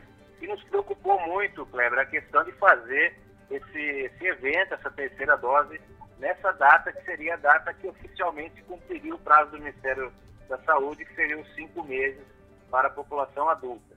Então a gente entendeu que seria absolutamente inviável fazer por uma série de razões, é, viagem, férias escolares, né, recesso da Justiça Eleitoral, da OAB.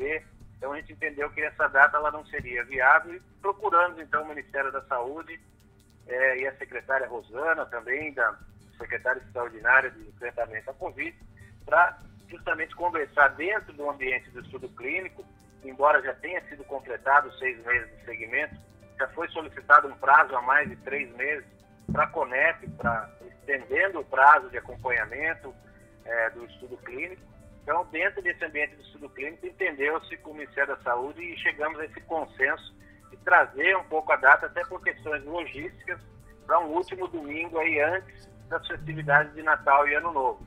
Então, a única data que se mostrou viável foi o dia 19 de dezembro e, felizmente, pudemos retornar de Brasília aí com o prefeito, com o Celso, com essa boa notícia, mais uma boa notícia, e além de tudo propicia que um grande número de pessoas, esperamos aí de 60 a 70 mil pessoas serem vacinadas nesse dia 19 de dezembro, já com prazo de pelo menos uma semana do Natal, ou seja, para a terceira dose já é um prazo suficiente para que as pessoas reforcem o nível de anticorpos e possam também né, vivenciar, né, ter essa experiência com, com sua família com um pouco mais de segurança e reduzindo o risco que a gente tem aqui em Botucatu, eventualmente em janeiro ou mesmo depois do carnaval, uma nova onda de transmissão que já vem ocorrendo na Europa, mesmo em países com campanhas de vacinação já bastante avançadas, como por exemplo na Alemanha, na Holanda, na Ásia também, na Coreia do Sul. Então a gente está muito atento a isso e entendemos que a gente tem como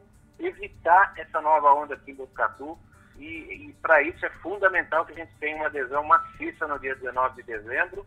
E além disso, Kleber, que a gente consiga até lá também avançar um pouco mais ainda nos faltosos. Uhum. Ainda por incrível que pareça, temos aí pelo menos 8 mil, temos em torno de 8 mil pessoas em Botucatu que não tomaram a segunda dose, não completaram o esquema.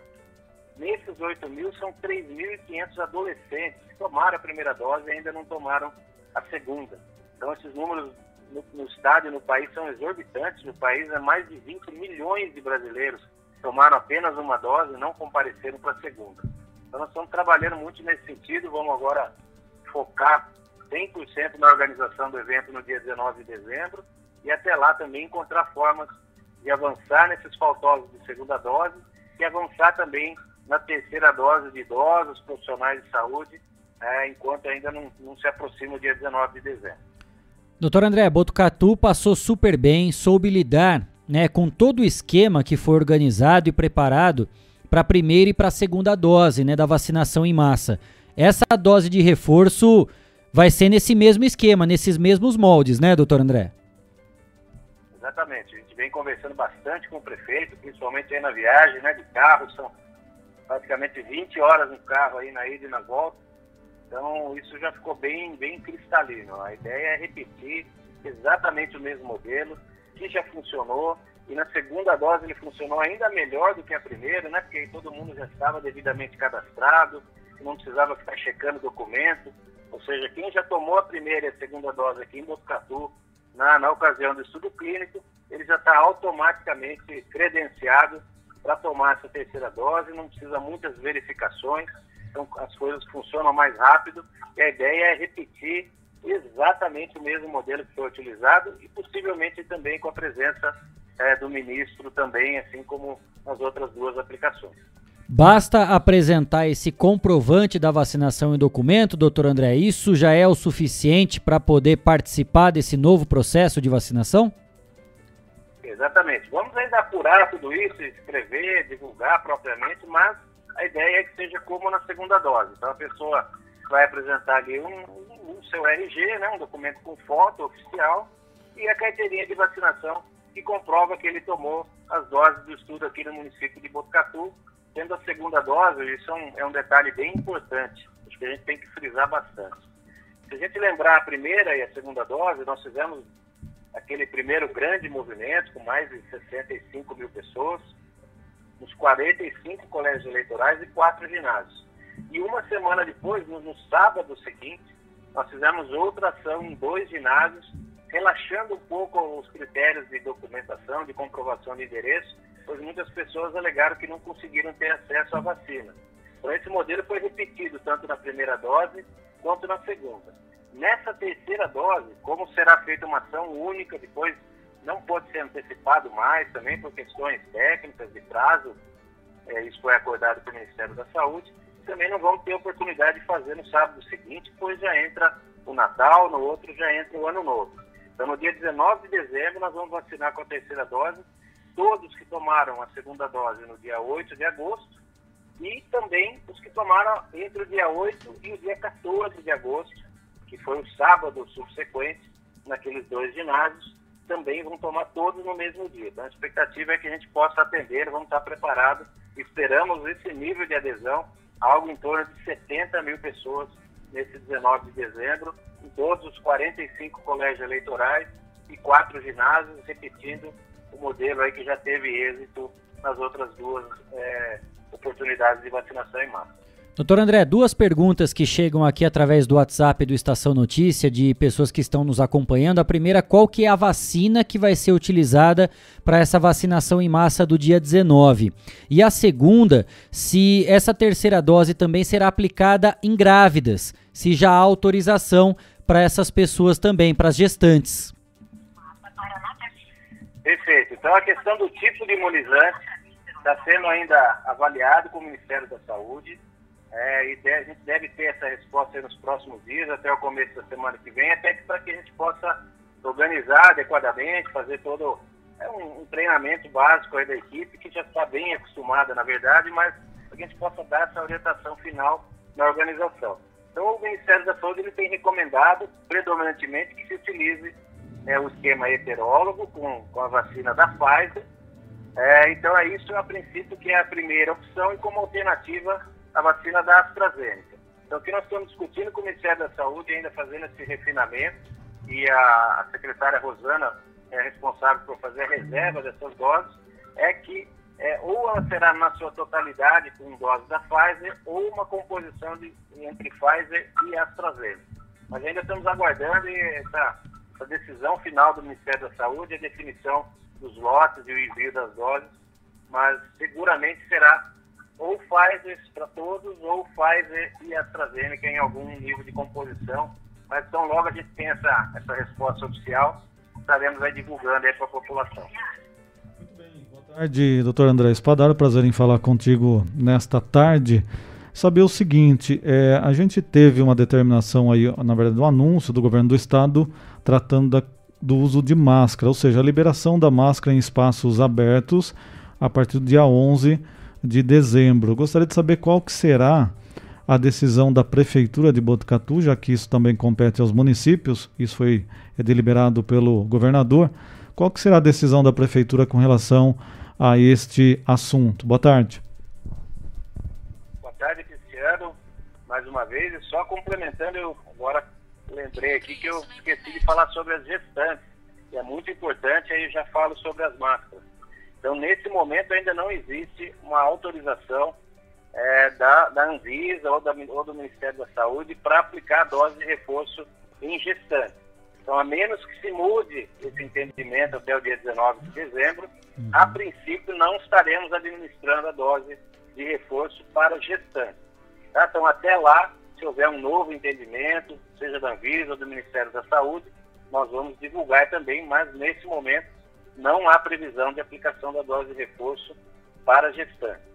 E com relação, Cristiano, ao uso de máscaras, a gente já vinha conversando sobre isso, pois a gente já, já, vem ouvindo essa possibilidade de liberação do uso de máscaras em locais abertos, tanto pelo Ministério da Saúde quanto pelo governo do Estado, a Secretaria Estadual, mas a gente já tinha mais ou menos acordado aqui com o prefeito, eu já vi declarações também dele já nesse sentido, de que a gente entende nesse momento, ainda tendo em vista essa questão dessa nova onda que vem ocorrendo em alguns países, e, e, a princípio ninguém pode dizer com certeza se isso vai acontecer no Brasil. Mas até agora, se a gente lembrar, tudo o que aconteceu na Europa, em torno de dois a três meses depois, uhum. se reproduziu também tanto nos Estados Unidos quanto no Brasil. Então nós temos que trabalhar com essa perspectiva de que o Brasil deverá também ser acometido de uma nova onda talvez entre janeiro e fevereiro. Então, nesse sentido, e isso é uma prerrogativa dos municípios, né? Poder ser mais rigoroso, eventualmente, do que a norma é, preconizada pelo governo do Estado. Então, a princípio, nós não temos a intenção aqui de retirar a obrigatoriedade do uso de máscara, pelo menos até o final de dezembro. Doutor André, a gente percebeu algumas informações também, né? Isso seja do Ministério, do governo estadual, do próprio município, da questão da antecipação de algumas doses, né? Antes, aquela dose de reforço era de seis meses, caiu para cinco. Sempre esse intervalo foi diminuindo, né? Isso é importante, claro, porque toda a população acaba sendo imunizada antes daquilo que estava previsto. Essa antecipação é mais por uma questão técnica e científica de estudo mesmo, ou apenas por uma questão de disponibilidade das vacinas, doutor André? Eu acho que é uma combinação dos dois, Kleber. Se a gente lembrar aqui em Botucatu, é, nós, quando tomamos, começamos a dose de reforço, foi tomada uma decisão de aplicar a dose de reforço de uma forma mais antecipada ainda do que estamos uhum. fazendo agora. Fizemos para a Coronavac com três meses. E por quê? Porque naquele momento a gente começou a observar que as internações passaram a ser quase que exclusivamente de idosos e principalmente de idosos que tinham tomado duas doses de Coronavac, também porque foi a primeira dose a ser aplicada. E junto com isso, se lembrarmos, tivemos surtos em três casas de repouso e quando fomos avaliar, praticamente 100% do, dos idosos acometidos já haviam tomado duas doses de Coronavac e menos de seis meses, com cinco meses, quatro meses, até três meses após. Então a gente entendeu que, que isso era necessário, fizemos isso com bastante segurança e pudemos observar em pouco tempo que essas internações desses idosos cessaram completamente e conseguimos bloquear também novos surtos em outras instituições de permanência de, de idosos, de longa permanência de idosos. Então, acho que é uma questão técnica, isso vale para todas as vacinas.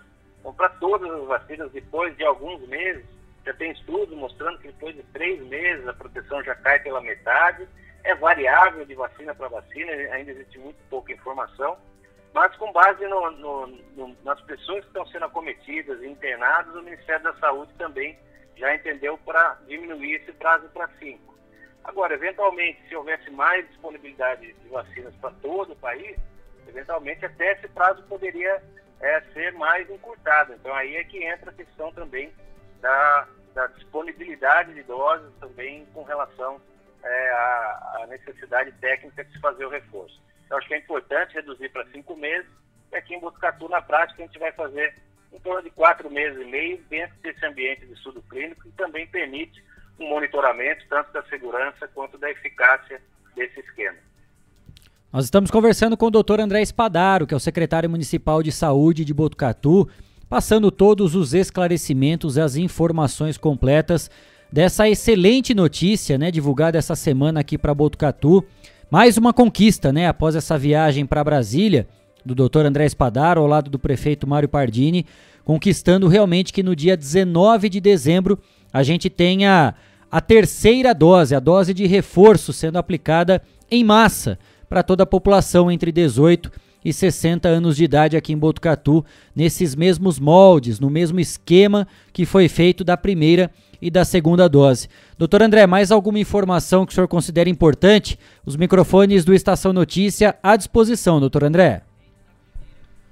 Olha, eu acho que para encerrar, sempre reforçando, então, novas ondas de transmissão estão ocorrendo, principalmente na Europa. Existem dois mecanismos, mecanismos implicados, alguns países, principalmente do leste europeu, têm baixa vacinação, então isso era até esperado, mas também essa onda vem ocorrendo em países já com 70% de cobertura ou mesmo 80% de cobertura vacinal completa, como na Coreia do Sul. Então a gente tem que estar muito atento aqui. É lógico que é extremamente reconfortante a gente ver aí essa divulgação do, do boletim que vocês mencionaram no início da transmissão, com nenhum paciente de Botucatu internado, com nove casos só em uma semana. Se a gente lembrar, só numa segunda-feira a gente costumava ter 300 casos, chegamos a ter mil casos por mês. Então, realmente, a situação é muito confortável agora, como reflexo de todo esse trabalho, dessa, desse avanço na vacinação aqui no município de Botucatu, mas nós não podemos aí deixar, né, deixar que essa situação favorável faça com que as pessoas deixem de procurar a segunda dose, deixem de completar o esquema vacinal e, principalmente, deixem eventualmente de se vacinar por motivos, às vezes, que não são é, muito relevantes, vamos dizer assim. Então, a, o pedido agora, nesse momento, é para que todos que ainda não se vacinaram também procurem a vacinação, já podem tomar, inclusive, a vacina da Pfizer, quem ainda não tomou nenhuma dose, toma uma dose em 21 dias, toma a segunda, já fica protegido também para o Natal, Ano Novo. Quem tomou a primeira e ainda não compareceu para a segunda, principalmente adolescentes, 3.500 adolescentes, pedimos aos seus pais responsáveis que procurem as unidades de saúde ainda agora, antes das festividades do Ano Novo, para completar o esquema vacinal e principalmente já esse apelo a todos que se organizem para no dia 19 de dezembro, de forma organizada, civilizada, como já aconteceu das outras vezes, vamos escalonar os horários para que tudo ocorra dentro da, da normalidade, com bastante agilidade e organização, sem aglomeração, mas essa adesão eu entendo que eu, pode ser mais um divisor de águas aqui em Botucatu, a gente pode atingir no dia 19 de dezembro entre 60% a 70%, Kleber, de cobertura vacinal com a terceira dose. É algo absolutamente inédito em todo o mundo e que eu tenho uma plena convicção que pode ser um diferencial aqui para o município de Botucatu é, no início de janeiro e fevereiro, eventualmente, se essa nova onda de transmissão também acometer o Brasil. Doutor André Espadaro, secretário municipal de saúde de Botucatu, conversando ao vivo por telefone conosco aqui no Estação Notícia, trazendo essas informações sobre mais uma conquista aqui para Botucatu, vacinação em massa da terceira dose, a dose de reforço e mais uma vez reforçando a importância da conscientização de todos nessa busca, né, pelos faltosos que ainda não receberam a segunda dose da vacina contra a Covid-19. Doutor André, obrigado mais uma vez por atender a nossa reportagem. Bom trabalho e conte sempre com o trabalho aqui do Estação Notícia. Eu que agradeço a vocês, muito obrigado pelo espaço, pelo trabalho de vocês também nessa divulgação e conscientização da população sobre a vacinação contra a Covid, entre outros temas é importante. 5 e 47. Conversamos, portanto, com o Dr. André Espadaro, secretário municipal de saúde aqui de Botucatu. Eu tenho mais um recado para você agora e quero falar do espaço Shaolin, artes marciais e terapias orientais. Quando falamos sobre artes marciais, pensamos primeiramente em competições e disputas, mas saiba que há muito mais que isso. As artes marciais estimulam o bem-estar social e físico. A prática dessas atividades é super indicada também para crianças e traz benefícios mentais, redução de estresse, melhora na autoestima, concentração e disciplina. Venha para o Espaço Shaolin e conheça mais sobre o Kung Fu, boxe chinês, Tai Chi Chuan e outras modalidades. Avenida Petrarca Bac, número 904B, lá na Vila Maria. O telefone 99673 9737. Espaço Shaolin, artes marciais e terapias orientais. 5 e 48 mais uma rápida parada aqui no Estação Notícia e na volta tem mais informação. Não saia daí, a gente volta já já. Estamos apresentando. Estamos apresentando. Estação Notícia, o jornal da sua tarde.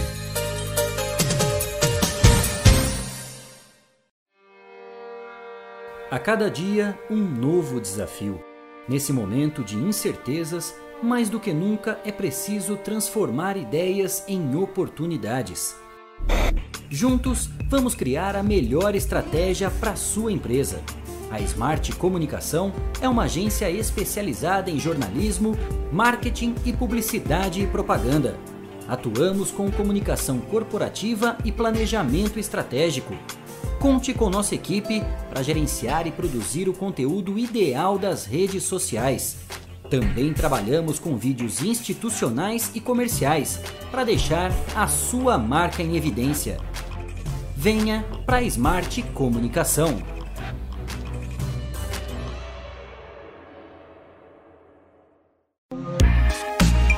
Esteticar, seu carro merece ficar como novo. 22 anos atendendo Botucatu e região com uma equipe especializada e garantindo sempre o melhor serviço. Lavagens especiais, polimento e cristalização, higienização, hidratação e proteção dos bancos de couro, funilaria, pintura e martelinho de ouro que desamassa sem danificar a pintura. Esteticar, o seu centro estético automotivo. Rua João Gotardi, 441, atrás do campo do Inca. Telefone 3815 3497. Esteticar. Fogasa Botucatu, uma ótima opção para você terminar muito bem o seu dia. De quarta a domingo, servindo os melhores lanches, pastéis e aquela porção especial de dar água na boca. Experimente também nossa deliciosa fogasa. São vários sabores à sua escolha. Venha conhecer. Estamos em frente à rotatória da rodovia Gastão da Alfarra. Ou, se preferir, peça pelo delivery 98 803 5218. Fogasa Botucatu. Quer ficar bem informado? Acesse 14news.com.br. Fique por dentro das principais notícias e acompanhe o que é destaque em Botucatu e região. Agência 14 News. A informação começa aqui. Voltamos a apresentar Estação Notícia, o jornal da sua tarde. 5 e 51, estamos de volta com a edição número 72 do Estação Notícia, o jornal da sua tarde, ao vivo, pelo Facebook e YouTube do Agência 14 News, Facebook da Rádio Web Vitrine de Botucatu, Facebook da Integração FM de São Manuel. E na sintonia 87,9 da Rádio Educadora FM de Botucatu. Você participa do Estação Notícia com a gente. Mande a sua mensagem pelas nossas redes sociais ou pelo nosso WhatsApp. É o 99163 0000 99163 0000. No bloco anterior, nós trouxemos aqui os números atualizados da Covid-19 em Botucatu, com nenhum paciente internado no Hospital das Clínicas, nem no hospital da rede particular aqui de Botucatu. Nenhum botucatuense está internado. Tivemos também a entrevista com o Dr. André Espadaro para poder falar a respeito dessa vacinação em massa prevista para acontecer no dia 19 de dezembro para a terceira dose, a dose de reforço. E agora, na ponta da linha também por telefone para conversar conosco, está o professor Caldas. Dr. Antônio Luiz Caldas Júnior, que já esteve conosco ao vivo, presencialmente aqui no Estação Notícia e agora por telefone bate esse papo com a gente também a respeito de alguns assuntos que envolvem a pandemia. Professor Caldas, que satisfação e alegria, boa tarde, prazer em falar com o senhor novamente, tudo bem? Obrigado por atender a nossa equipe aqui. Eu que agradeço, boa tarde a você, boa tarde aos ouvintes, viu, Kleber? Dá um abraço aí pro Cleiton, pro Guilherme, o Cristiano, meu, fiz um contato inicial com ele, então muito obrigado a vocês pelo convite e estou à disposição. Professor Caldas, nós falamos aqui a respeito desse último boletim divulgado pela Prefeitura e quando aqui o senhor esteve conosco, falava a respeito da ciência, da pesquisa, da importância da vacinação em massa que aconteceu aqui em Botucatu. E os números, mais uma vez, o senhor que é um grande estudioso, né, e dia a dia vem nos apresentando números, estatísticas, todo esse trabalho. Os números não mentem, né, professor? Mais um dia em que nenhum botucatuense está internado no Hospital das Clínicas nem no hospital da rede particular, hein, professor Caldas? Exatamente. Quer dizer, para nossa felicidade, essa era a nossa expectativa, acho que de toda a população do mundo, mas aqui de Botucatu em particular, que nós pudéssemos chegar a um momento assim, né? Já hoje, espero, zero internados, a gente completará uma semana sem nenhum paciente internado e o número de casos está também bastante baixo, né? Um número bastante reduzido. A média, né? A média de casos sempre aí abaixo de um e meio casos por dia, então menos de dois casos por dia, alguns dias dois, alguns dias zero, né? A doença ainda está presente é, no estado de São Paulo, no Brasil, então existe uma pressão, óbvio, de circulação de pessoas. Botucatu não é uma ilha, né? Nós temos uma, uma vacinação que é exemplar, né? Se equipara com a, os municípios mais vacinados aí do mundo, né? Ontem mesmo eu fiz uma publicação sobre isso, do, do orgulho que é a gente poder divulgar que Botucatu está aí com quase 87%, talvez hoje tenha atingido 87% da população vacinada. Então está entre os municípios aqui do estado de São Paulo, do Brasil e do mundo com maior percentual de vacinação. E o resultado está aí. Né? A gente poder estar tá numa situação dessas, com a cidade funcionando, as, pessoas, as atividades voltando à normalidade com todas as precauções ainda necessárias.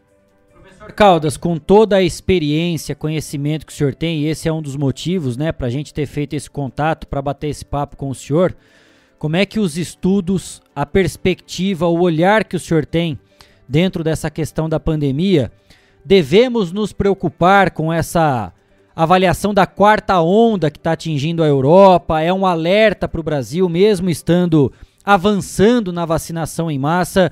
O que, que o senhor prevê em relação a, essa, a tudo isso, né? Esse cenário que nós estamos vendo dia a dia da Europa e uma projeção aqui para o nosso país, professor?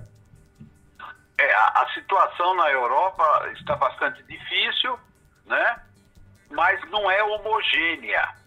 Há, há uns dias atrás, há uns 10 dias, não, mas talvez menos, sete dias atrás, eu apresentei um pequeno estudo que eu fiz junto com o Vieira e nós para ver a situação europeia. As pessoas perguntam, então a gente procura esclarecer. Então, na Europa, a gente conseguiu delimitar três tipos de países. A quarta onda está lá. Mas se nós pegarmos Portugal e a Espanha, que são países exemplares na vacinação, Portugal, o país inteiro vacinou mais que Botucatu, para vocês terem uma ideia. Né? Portugal já está com quase 88% de vacinação, se é que já não passou disso é um, dos, é um dos países do mundo, está empatado ali com Singapura, né, que é uma cidade-estado, com os Emirados Árabes, então está lá no topo. E Portugal teve um, um aumento é, pequeno né, de casos, mas bem pequeno comparando com situações anteriores, e de óbitos. A mesma coisa na Espanha, nos últimos setembro para cá, nos últimos três meses, meados de agosto, a Espanha e Portugal têm mantido um número pequeno de casos, embora crescente. Já contrasta com alguns países, como é o, as pessoas têm visto muito na televisão, na, nos jornais, que a Alemanha nunca teve tantos casos de Covid. A Alemanha está batendo recordes, mesmo naquelas piores momentos, o ano passado e esse ano, no, ali por dezembro do ano passado e agora em março. A Alemanha não teve tantos casos como está tendo agora né? Mas por quê? A Alemanha ainda está com um terço da população sem vacinar, está com 67% em torno disso, Botucatu quase 90%, Portugal quase 90%. E o que, que se observou na Alemanha? Um grande aumento de casos, mas as mortes não aumentaram na mesma proporção. Poucas mortes. O que, que significa isso? Como tem 30% da população sem vacinar, a Covid continua acontecendo, explosão de casos, mas aquelas populações mais vulneráveis, os idosos, as pessoas com comorbidade, estando vacinadas, as mortes caem lá embaixo. Isso todo mundo já sabe, que a vacina da Covid não é 100% eficaz, mas ela é uma boa medida para evitar a morte, evitar, evitar casos graves, o sofrimento. Tá? E a última situação da Europa é aquela de países que, por várias razões, não estão vacinando bem. Né? No, no caso aí, nós inclusive apresentamos o, o, a situação da Ucrânia. A Ucrânia é um país europeu, a Ucrânia não vacinou, vacinou em torno de 20% da população, muito pouco.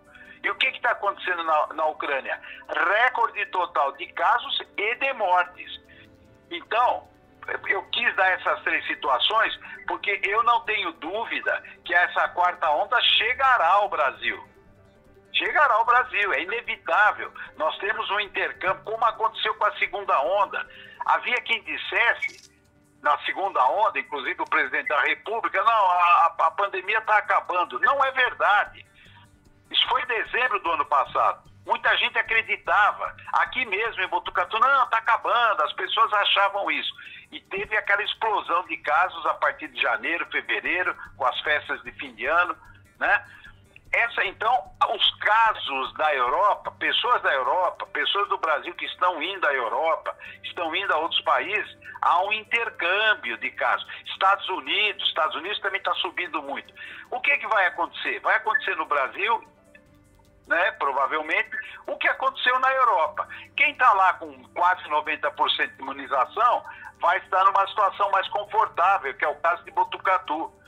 Quem está numa situação intermediária poderá ter uma explosão de casos. E quem tiver ruim de vacinação, municípios, poderá ter explosão de casos e de mortes. Mas veja bem, Portugal hoje, esse é o alerta que tem que ficar, Kleber, Cristiano, né, que vocês são pessoas que, que exercem influência.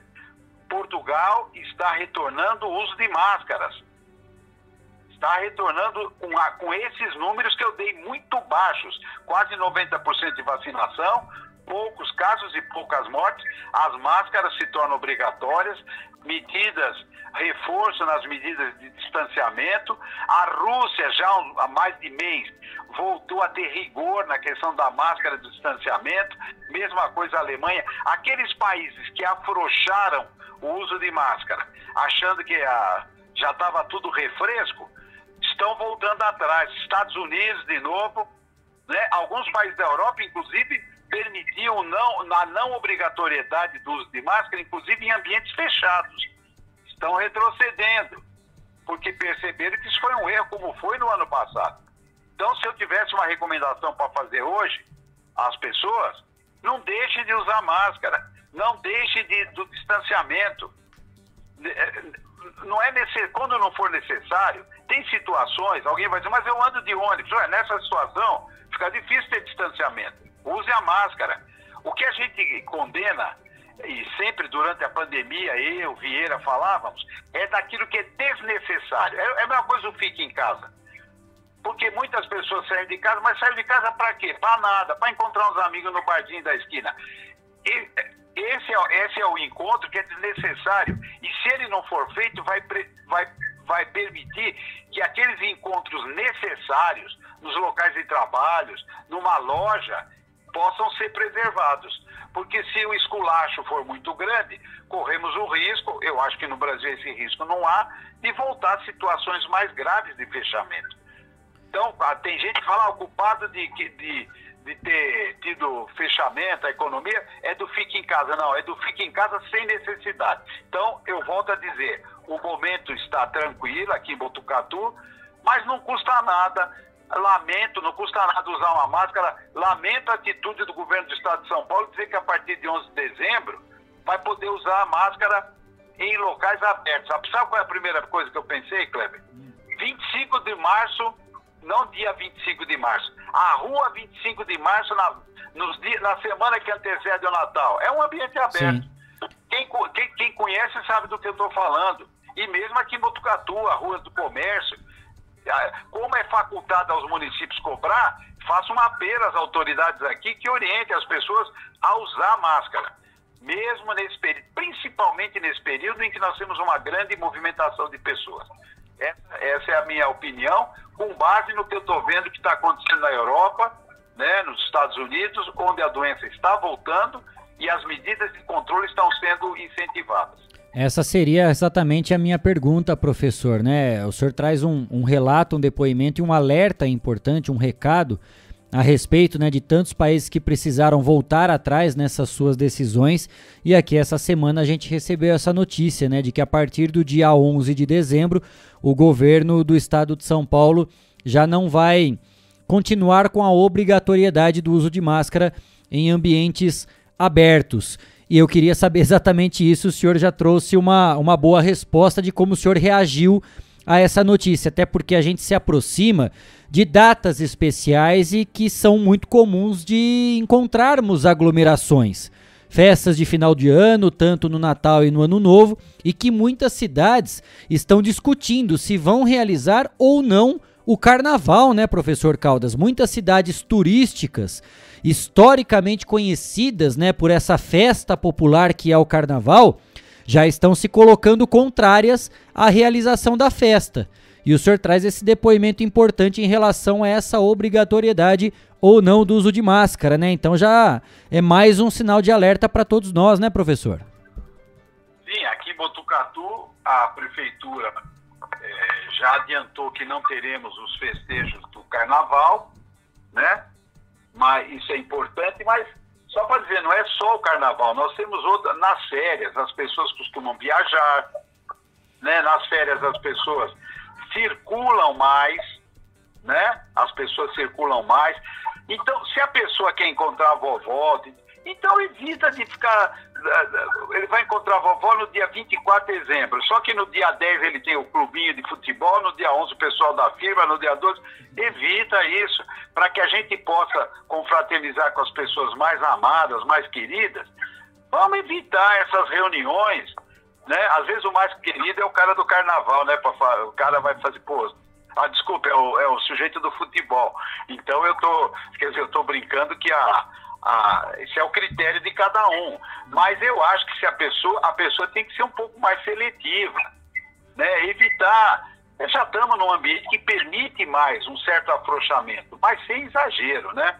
Então, e sendo rigoroso no uso de máscara, isso é importante. Vamos manter para evitar dissabores. Lá na Rússia houve um afrouxamento. Estão pagando com a vida. Está morrendo gente na Rússia muito. Nunca teve tanta perda de vida humana na Rússia, na Ucrânia, na, na Alemanha não. Como eu falei, a Alemanha é muito caso, pouca morte, porque já vacinou 70%. Então vamos, vamos, vamos precaver porque essa doença não está debelada ainda, nós não sabemos o dia da manhã. Então, aqui em Botucatu, nós vamos ter essa oportunidade muito importante de antecipar. O governo do estado vai vacinar a terceira dose para todo mundo a partir de janeiro. Botucatu nós antecipamos aí 15, 20 dias. Mas as pessoas precisam saber o seguinte, ele não vai tomar vacina no dia 19, Pô, então agora já estou protegido, não. Vacina leva uma, duas, três semanas para agir. Então isso vai ser uma medida muito importante, mais uma vitória, como eu digo, da ciência, da, da imunização, do serviço público da administração pública municipal, tudo isso, da Unesp, do, do, do SUS, dos funcionários da saúde que trabalharam nesse dia, essas pessoas estão fazendo esse esforço, vamos remar a favor, não remar contra. Senão o esforço de trazer a vacina pode não compensar. E vamos lembrar que nós estamos cercados, Botucatu não é uma ilha. Pessoas de Botucatu viajarão justamente nas festas de fim de ano visitar um parente em Minas, vai lá, outro vai para Santos, outro vai para o Rio de Janeiro, outro vai aproveitar para ir para o Nordeste. Mesma coisa o carnaval. Adianta o prefeito suspender o carnaval aqui, então o cara aproveita e vai passar o carnaval no Rio de Janeiro. Hoje, Kleber, eu li uma notícia, não sei detalhes ainda, que várias prefeituras e governos estaduais do Nordeste já estão dando um passinho atrás na questão do final de ano. A gente sabe que virou uma tradição no Brasil grandes aglomerações nas praias, com shows, reúne ali alguns lugares milhares, até milhões de pessoas, como é o caso do Rio de Janeiro. Tinha gente já licitando palco, licitando é, shows, então puseram um pé no freio. Porque você imagina que esse, essa coisa chega né, no Nordeste, vem gente da Europa, ainda para contribuir, isso aí é uma coisa incontrolável, certo? Então tem muitas prefeituras já começando a falar em cancelar e até cancelando esses, essas aglomerações festivas que costumam acontecer no Réveillon. O carnaval está um pouco mais longe, mas eu acho que a, o momento, a medida que foi tomada em Botucatu é acertadíssima, porque não é hora, não é hora ainda da gente estar tá fazendo grandes aglomerações humanas, né, no momento de dúvida. Até que fosse, desse a maior sorte, a gente fosse com zero pessoas até lá fevereiro, oh, que bom, vamos fazer o carnaval. Mas nós não temos essa certeza. O que está acontecendo na, na Europa é um alerta importante. Rússia, como eu falei, e muitos outros países. Eu falei da Rússia, e a Ucrânia é um caso terrível, mas é bom ver Alemanha, Inglaterra, todo mundo tendo muito caso de Covid na Europa. Professor Calda, sempre um bate-papo cercado de conhecimento, né, com informações relevantes, importantes aqui que fazem parte do nosso dia a dia como um alerta realmente, né, para a gente abrir os olhos e realmente seguir orientações fundamentais. Muito obrigado mais uma vez, professor, por atender ao nosso convite, né, de bater esse papo ao vivo conosco hoje por telefone.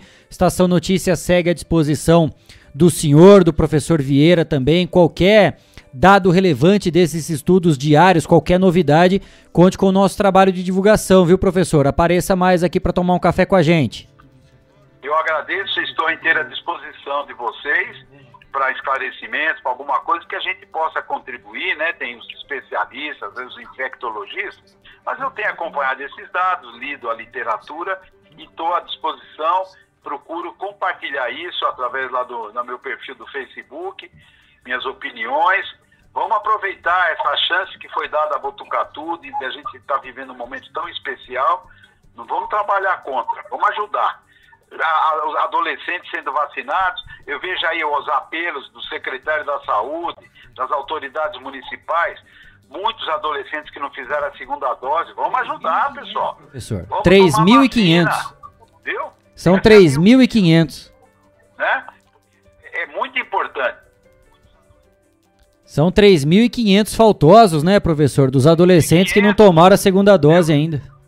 É, olha, vou falar uma coisa bem clara, viu, Kleber, sobre vacina. O sujeito, o sujeito não pode ficar na sombra, que a pessoa fala, ah, eu não quero correr risco, mas ele, a família dele, estão podendo sair na rua com mais facilidade, zero internados, zero pessoas, pouquíssimas pessoas tendo caso, porque o vizinho dele correu um risco. Toda vacina tem um risco, dá dor, dá dor de cabeça no dia seguinte, Aí o cara dá uma de bacana, não, sou contra a vacina. Sabe o que, que eu comparo isso, Cleber? Com fura greve. A empresa inteira entra de greve e um cara não entra. Não, sou contra, mas na hora que vem o aumento ele é beneficiado. Isso chama ser folgado, ser hipócrita, ser oportunista. Então, essa questão, cara, é como uma guerra. Não dá para eu dizer pro filho do vizinho, vá pra guerra, o meu filho não vai, vai ficar em casa. Não. Temos que dividir esses riscos e toda a população procurar se vacinar, atender o apelo das autoridades, do prefeito, do secretário de saúde, das autoridades sanitárias. Vamos aproveitar essa oportunidade de tomar vacina. Aliás, Botucatu já deu exemplo. É um pequeno foco de pessoas que ainda fica difundindo fake news, falando que não sei o que aconteceu no, na Birmania, um médico falou lá na Birmania, um médico falou que não é bom tomar vacina. Vamos parar com isso, vamos acreditar na ciência porque nós estamos vencendo essa batalha. Botucatu é um exemplo para o mundo inteiro de como uma vacinação em massa pode produzir resultados tão exuberantes. Tá Muito obrigado a vocês pela oportunidade, estou à disposição e um abraço para a população de Botucatu, de desde já, Feliz Natal e um ótimo 2022 sem Covid de preferência. Obrigado, professor Caldas, mais uma vez por estar conosco aqui ao vivo no Estação Notícia, trazendo informações importantes, né? Trazendo um relato, médico, sanitarista, professor, pode falar conosco com propriedade a respeito de um assunto tão importante que envolve o nosso dia a dia. 6 e 13, última rápida parada aqui no Estação Notícia e na volta tem o esporte, hein? Não sai daí, a gente volta já já. Estamos apresentando. Estamos apresentando. Estação Notícia, o jornal da sua tarde.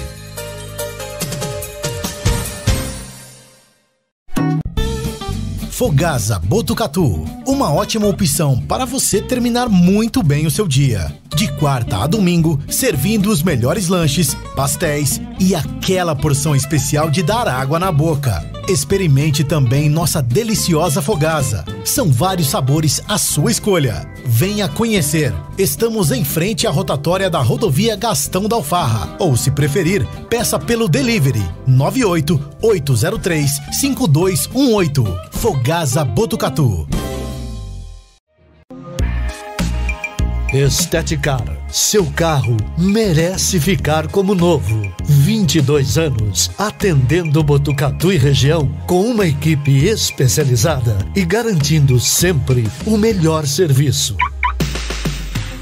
Lavagens especiais, polimento e cristalização, higienização, hidratação e proteção dos bancos de couro, funilaria, pintura e martelinho de ouro que desamassa sem danificar a pintura. Esteticar, o seu centro estético automotivo. Rua João Gotardi, 441, atrás do campo do Inca. Telefone 3815 3497. Esteticar.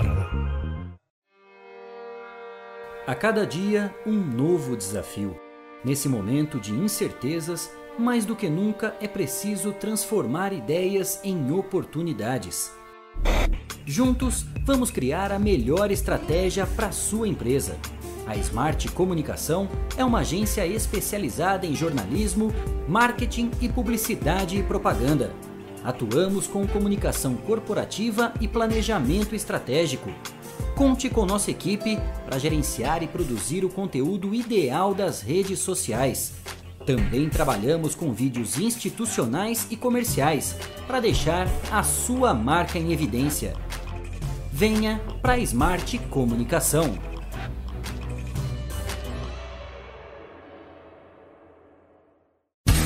Voltamos a apresentar Estação Notícia, o jornal da sua tarde. Jogos da rodada, resultados. Fique ligado no que é destaque. Olha o cruzamento perigoso, entrou, bateu. É hora do esporte, no Estação Notícia. Oferecimento: Espaço Shaolin, Artes Marciais e Terapias Orientais. Avenida Petar Kabak, 904B, na Vila Maria. Fone 99673 9737. 6 e 16, estamos de volta com a edição número 72 do Estação Notícia para destacarmos o esporte. Já está aqui ao meu lado, né? Ao lado de Cleiton Santos também, Guilherme Dorini, para a gente trazer primeiro os resultados da Copa Cidade de Futsal aqui de Botucatu. Aconteceram as semifinais da categoria feminina. O Turbinado goleou o Rubião por 9 a 1 e a Quitanda do Zezinho venceu o time de Vilas por 5 a 2. Portanto, Turbinado e Quitanda do Zezinho vão se enfrentar na grande final do futsal feminino pela Copa Cidade Botucatu de Futsal, ainda sem uma data definida. E assim que a Secretaria de Esportes divulgar essa data da grande final, claro que você vai ficar sabendo aqui através do Estação Notícia. É isso mesmo, Kleber. E também pela Copa Cidade de Futsal, teremos dois jogos hoje pela Série Ouro, quartas de final, lá no Ginásio Municipal Mário Covas. Às 7h30, Real Madruga e Coab 2 se enfrentam, e Inter de Meião e Baia de Mundice serão, terão os jogos do jogo às 8 às 8 e meia da noite. 6 e 17, vamos falar de basquete. A seleção brasileira feminina já sabe qual será o seu caminho em busca de uma vaga para o Mundial de 2022 na Austrália.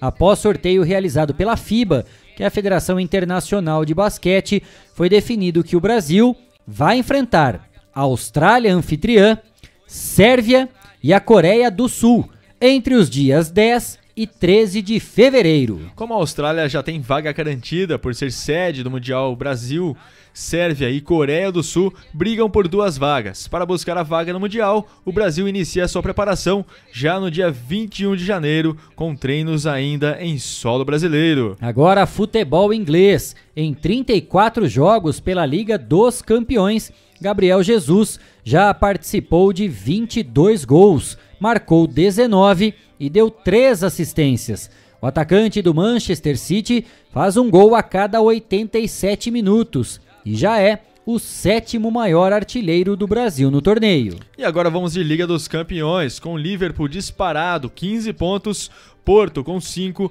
Milan e Atlético de Madrid, ambos com 4, disputarão a segunda vaga do grupo. Ontem o Milan fez 1 a 0 no Atlético e os Reds passaram pelos portugueses por 2 a 0. Com gols de Alaba, Tony Cross e Benzema, o Real Madrid fez 3 a 0 no Chef, Sheriff Tiraspol e se garantiu nas oitavas de final da Liga dos Campeões. A Internazionale de Milão também avançou na disputa com o Real, a liderança da chave na última rodada.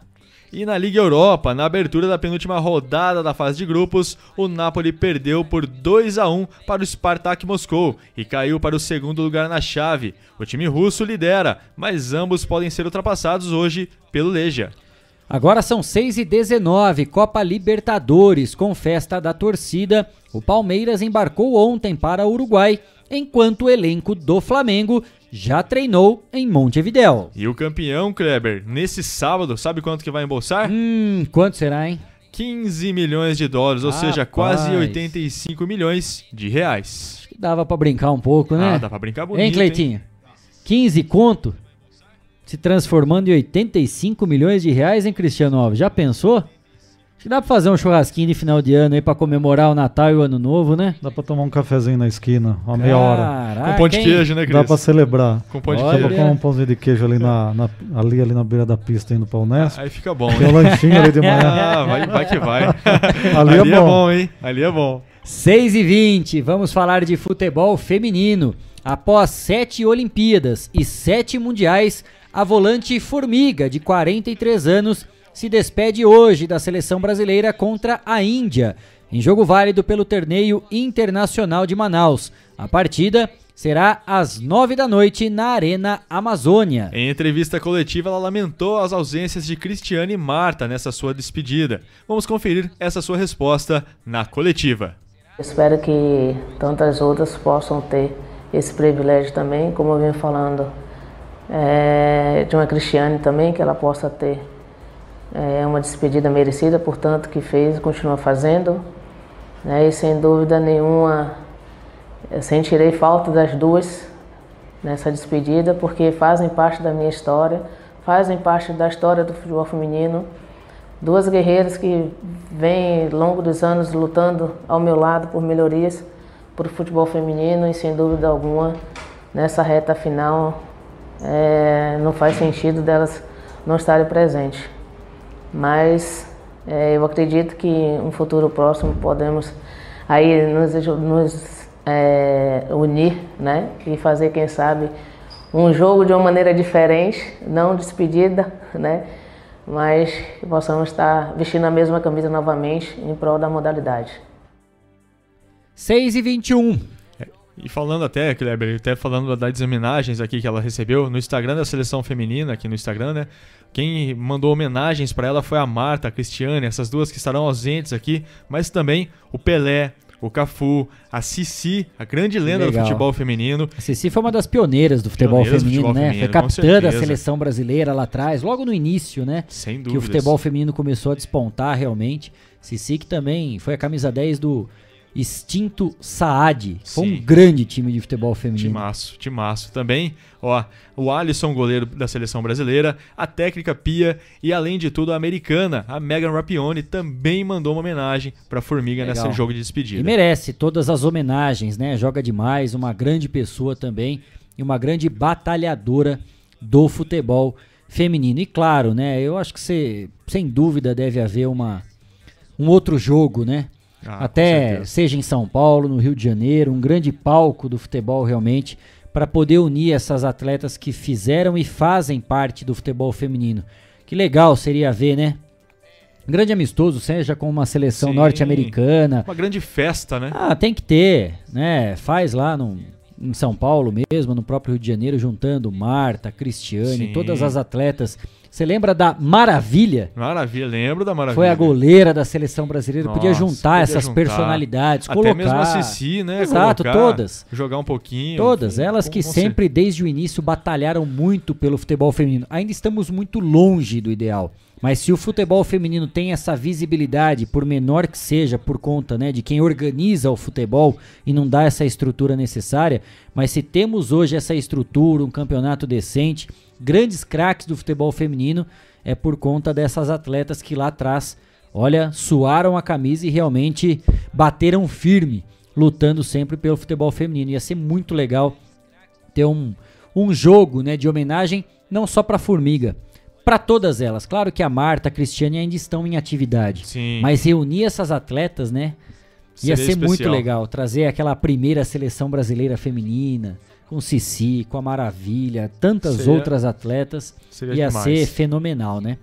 6 e 24 vamos falar de campeonato brasileiro, porque a gente falou agora das craques, né? Vamos falar de time que não tem craques.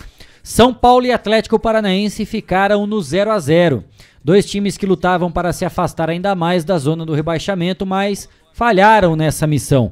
O tricolor teve as melhores chances, mas parou na boa noite da defesa do Furacão e, claro, né? No pé torto dos seus atletas, porque foi difícil acertar o gol na noite de ontem. Ah, mas fica tranquilo, viu, Kleber? Porque o São Paulo vai vir aqui com um reforço. Ah. O 15 de Piracicaba informou em suas redes sociais que o atleta Matheus Petri foi cedido por empréstimo ao São Paulo. O vínculo do jogador será até janeiro de 2023, com opção de compra ao final do período. Só pra gente não ficar estendendo muito no assunto São Paulo, né? Assisti o jogo ontem, impressionante como a equipe não acerta passe, não Nenhum. acerta cruzamento e não tem finalização. Nem lançamento. né? Se a gente parar. Pra... Ó, Cristiano, escuta essa informação. Cristiano e Cleiton Santos, porque o Gui a gente já estava conversando antes, ele já tem esse detalhe também. O artilheiro do São Paulo no Campeonato Brasileiro é o Emiliano Rigoni. Rigoni. Rigoni. Rigoni. Sabe quantos gols ele tem? Quatro. Quatro gols. Ele é o artilheiro do São Paulo no Campeonato Brasileiro. O cara tem quatro gols em 35 jogos e faz sete partidas que ele não marca gol. Pra gente traduzir É isso. isso. seria o quê? Ah, beleza. É isso. Seria o quê? Fundamento? O artilheiro do ano do São Paulo, sabe quem que é? É o Pablo. Vixe. O cara é reserva, meu, nem joga. Ele Mas- tem 13 gols desde o início do Ah, ano. mas é porque touchdown vale 10, né? Ah, é brincadeira. Então, assim, o que, que você vai esperar de um time desse? O Cristiano depois trouxe uma informação, vou até abrir aqui pra passar. Gente, é impressionante o número que eu vou passar agora referente ao São Paulo. Sabe quantos gols o São Paulo tem no Campeonato Brasileiro marcados? Gols pró. O São Paulo marcou 26 gols, certo? É verdade, eu tava Cristiano vendo me essa... chamou essa atenção aqui, eu tô vindo aqui na tabela pra mostrar. Eu, eu não tinha ficado atento, o Cris trouxe isso, é impressionante. O São Paulo no Campeonato Brasileiro em 35 rodadas, Guilherme Dorini, marcou 26 vezes. Em 35 jogos, são 26 gols marcados. Beleza. A Chapecoense, já rebaixada, marcou 27 gols. Marcou mais vezes que o São Paulo. Tá bom pro você? Tá bom pro torcedor São Paulino esse número? Quando a gente acha que não dá pra piorar, Cê aparece um dado Você acha que um o pouquinho torcedor- pior. Você acha que o torcedor do São Paulo tá Ah, contente tá feliz, com isso ou não? tá feliz. Olha os números. E aí depois do jogo, Rogério Ceni deu uma declaração, né, que poderia chocar tal, que ele falou, ó, o São Paulo ainda vai viver anos piores. Falou. Né, porque a crise é muito grande, crise financeira, tal. Desculpa, Rogério, você é um ídolo, né? Tá eternamente guardado no coração, na cabeça de todos os São Paulinos por tudo que fez, por tudo que representa. Mas desculpa, você é um fanfarrão de falar um negócio desse. Porque um time que paga 21 milhões de reais para contratar Thiago Volpe, 26 milhões de reais para contratar o Pablo, paga salários astronômicos para fazer esse acerto com Daniel Alves, paga salários astronômicos para Éder, para William, para jogadores que sequer entram em campo, paga salário alto para Reinaldo, tem como Igor Vinícius o seu lateral direito e quer achar que Igor Gomes e Gabriel Sara são os- as grandes obras de arte, os grandes tesouros de Cotia, Ah, você tá de brincadeira. Né? Você tá de brincadeira comigo. e deixar o Benítez no banco.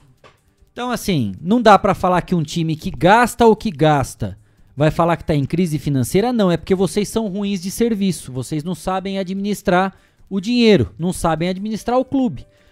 Quando foi a última vez que o William entrou em campo? Ah, não, nem lembro. Aquele volante que já jogou no Palmeiras, que tava no Sim, México. Sim, nem lembro quando O ele cara entrou. ganha 500 conto. É, então.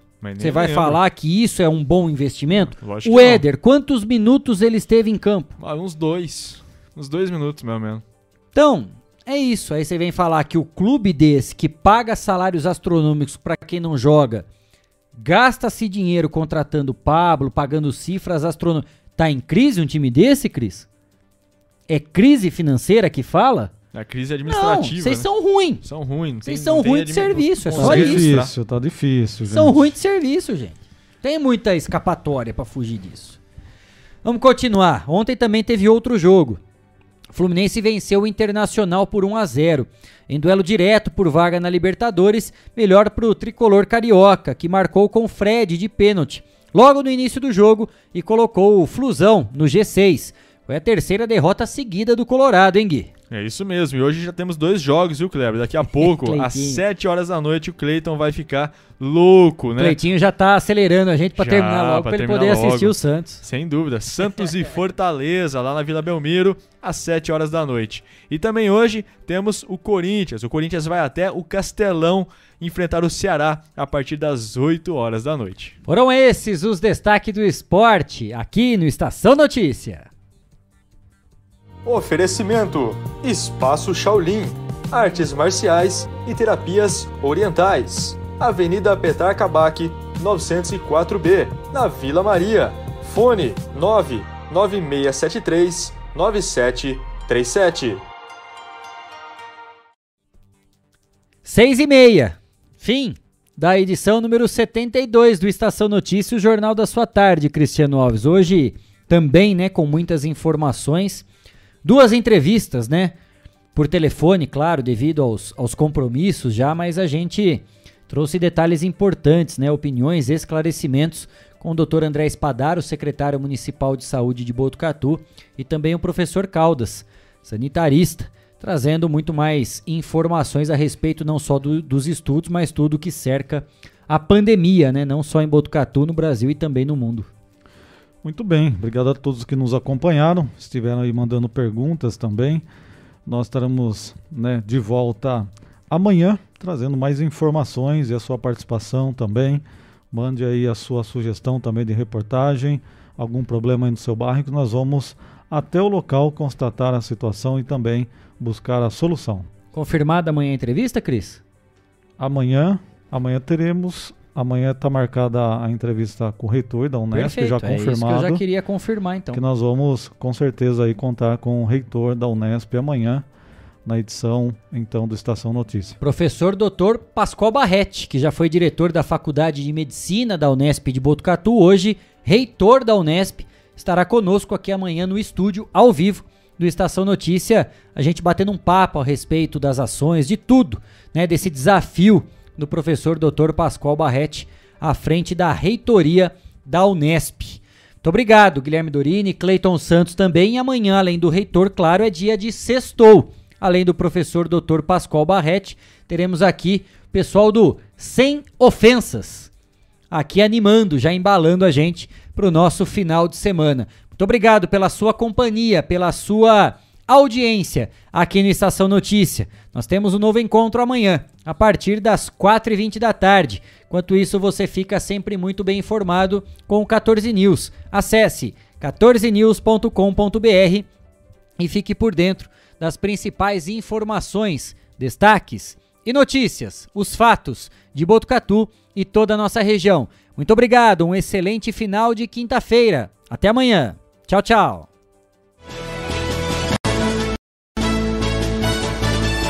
Termina agora. Estação Notícia. De segunda a sexta, pontualmente às quatro e vinte da tarde.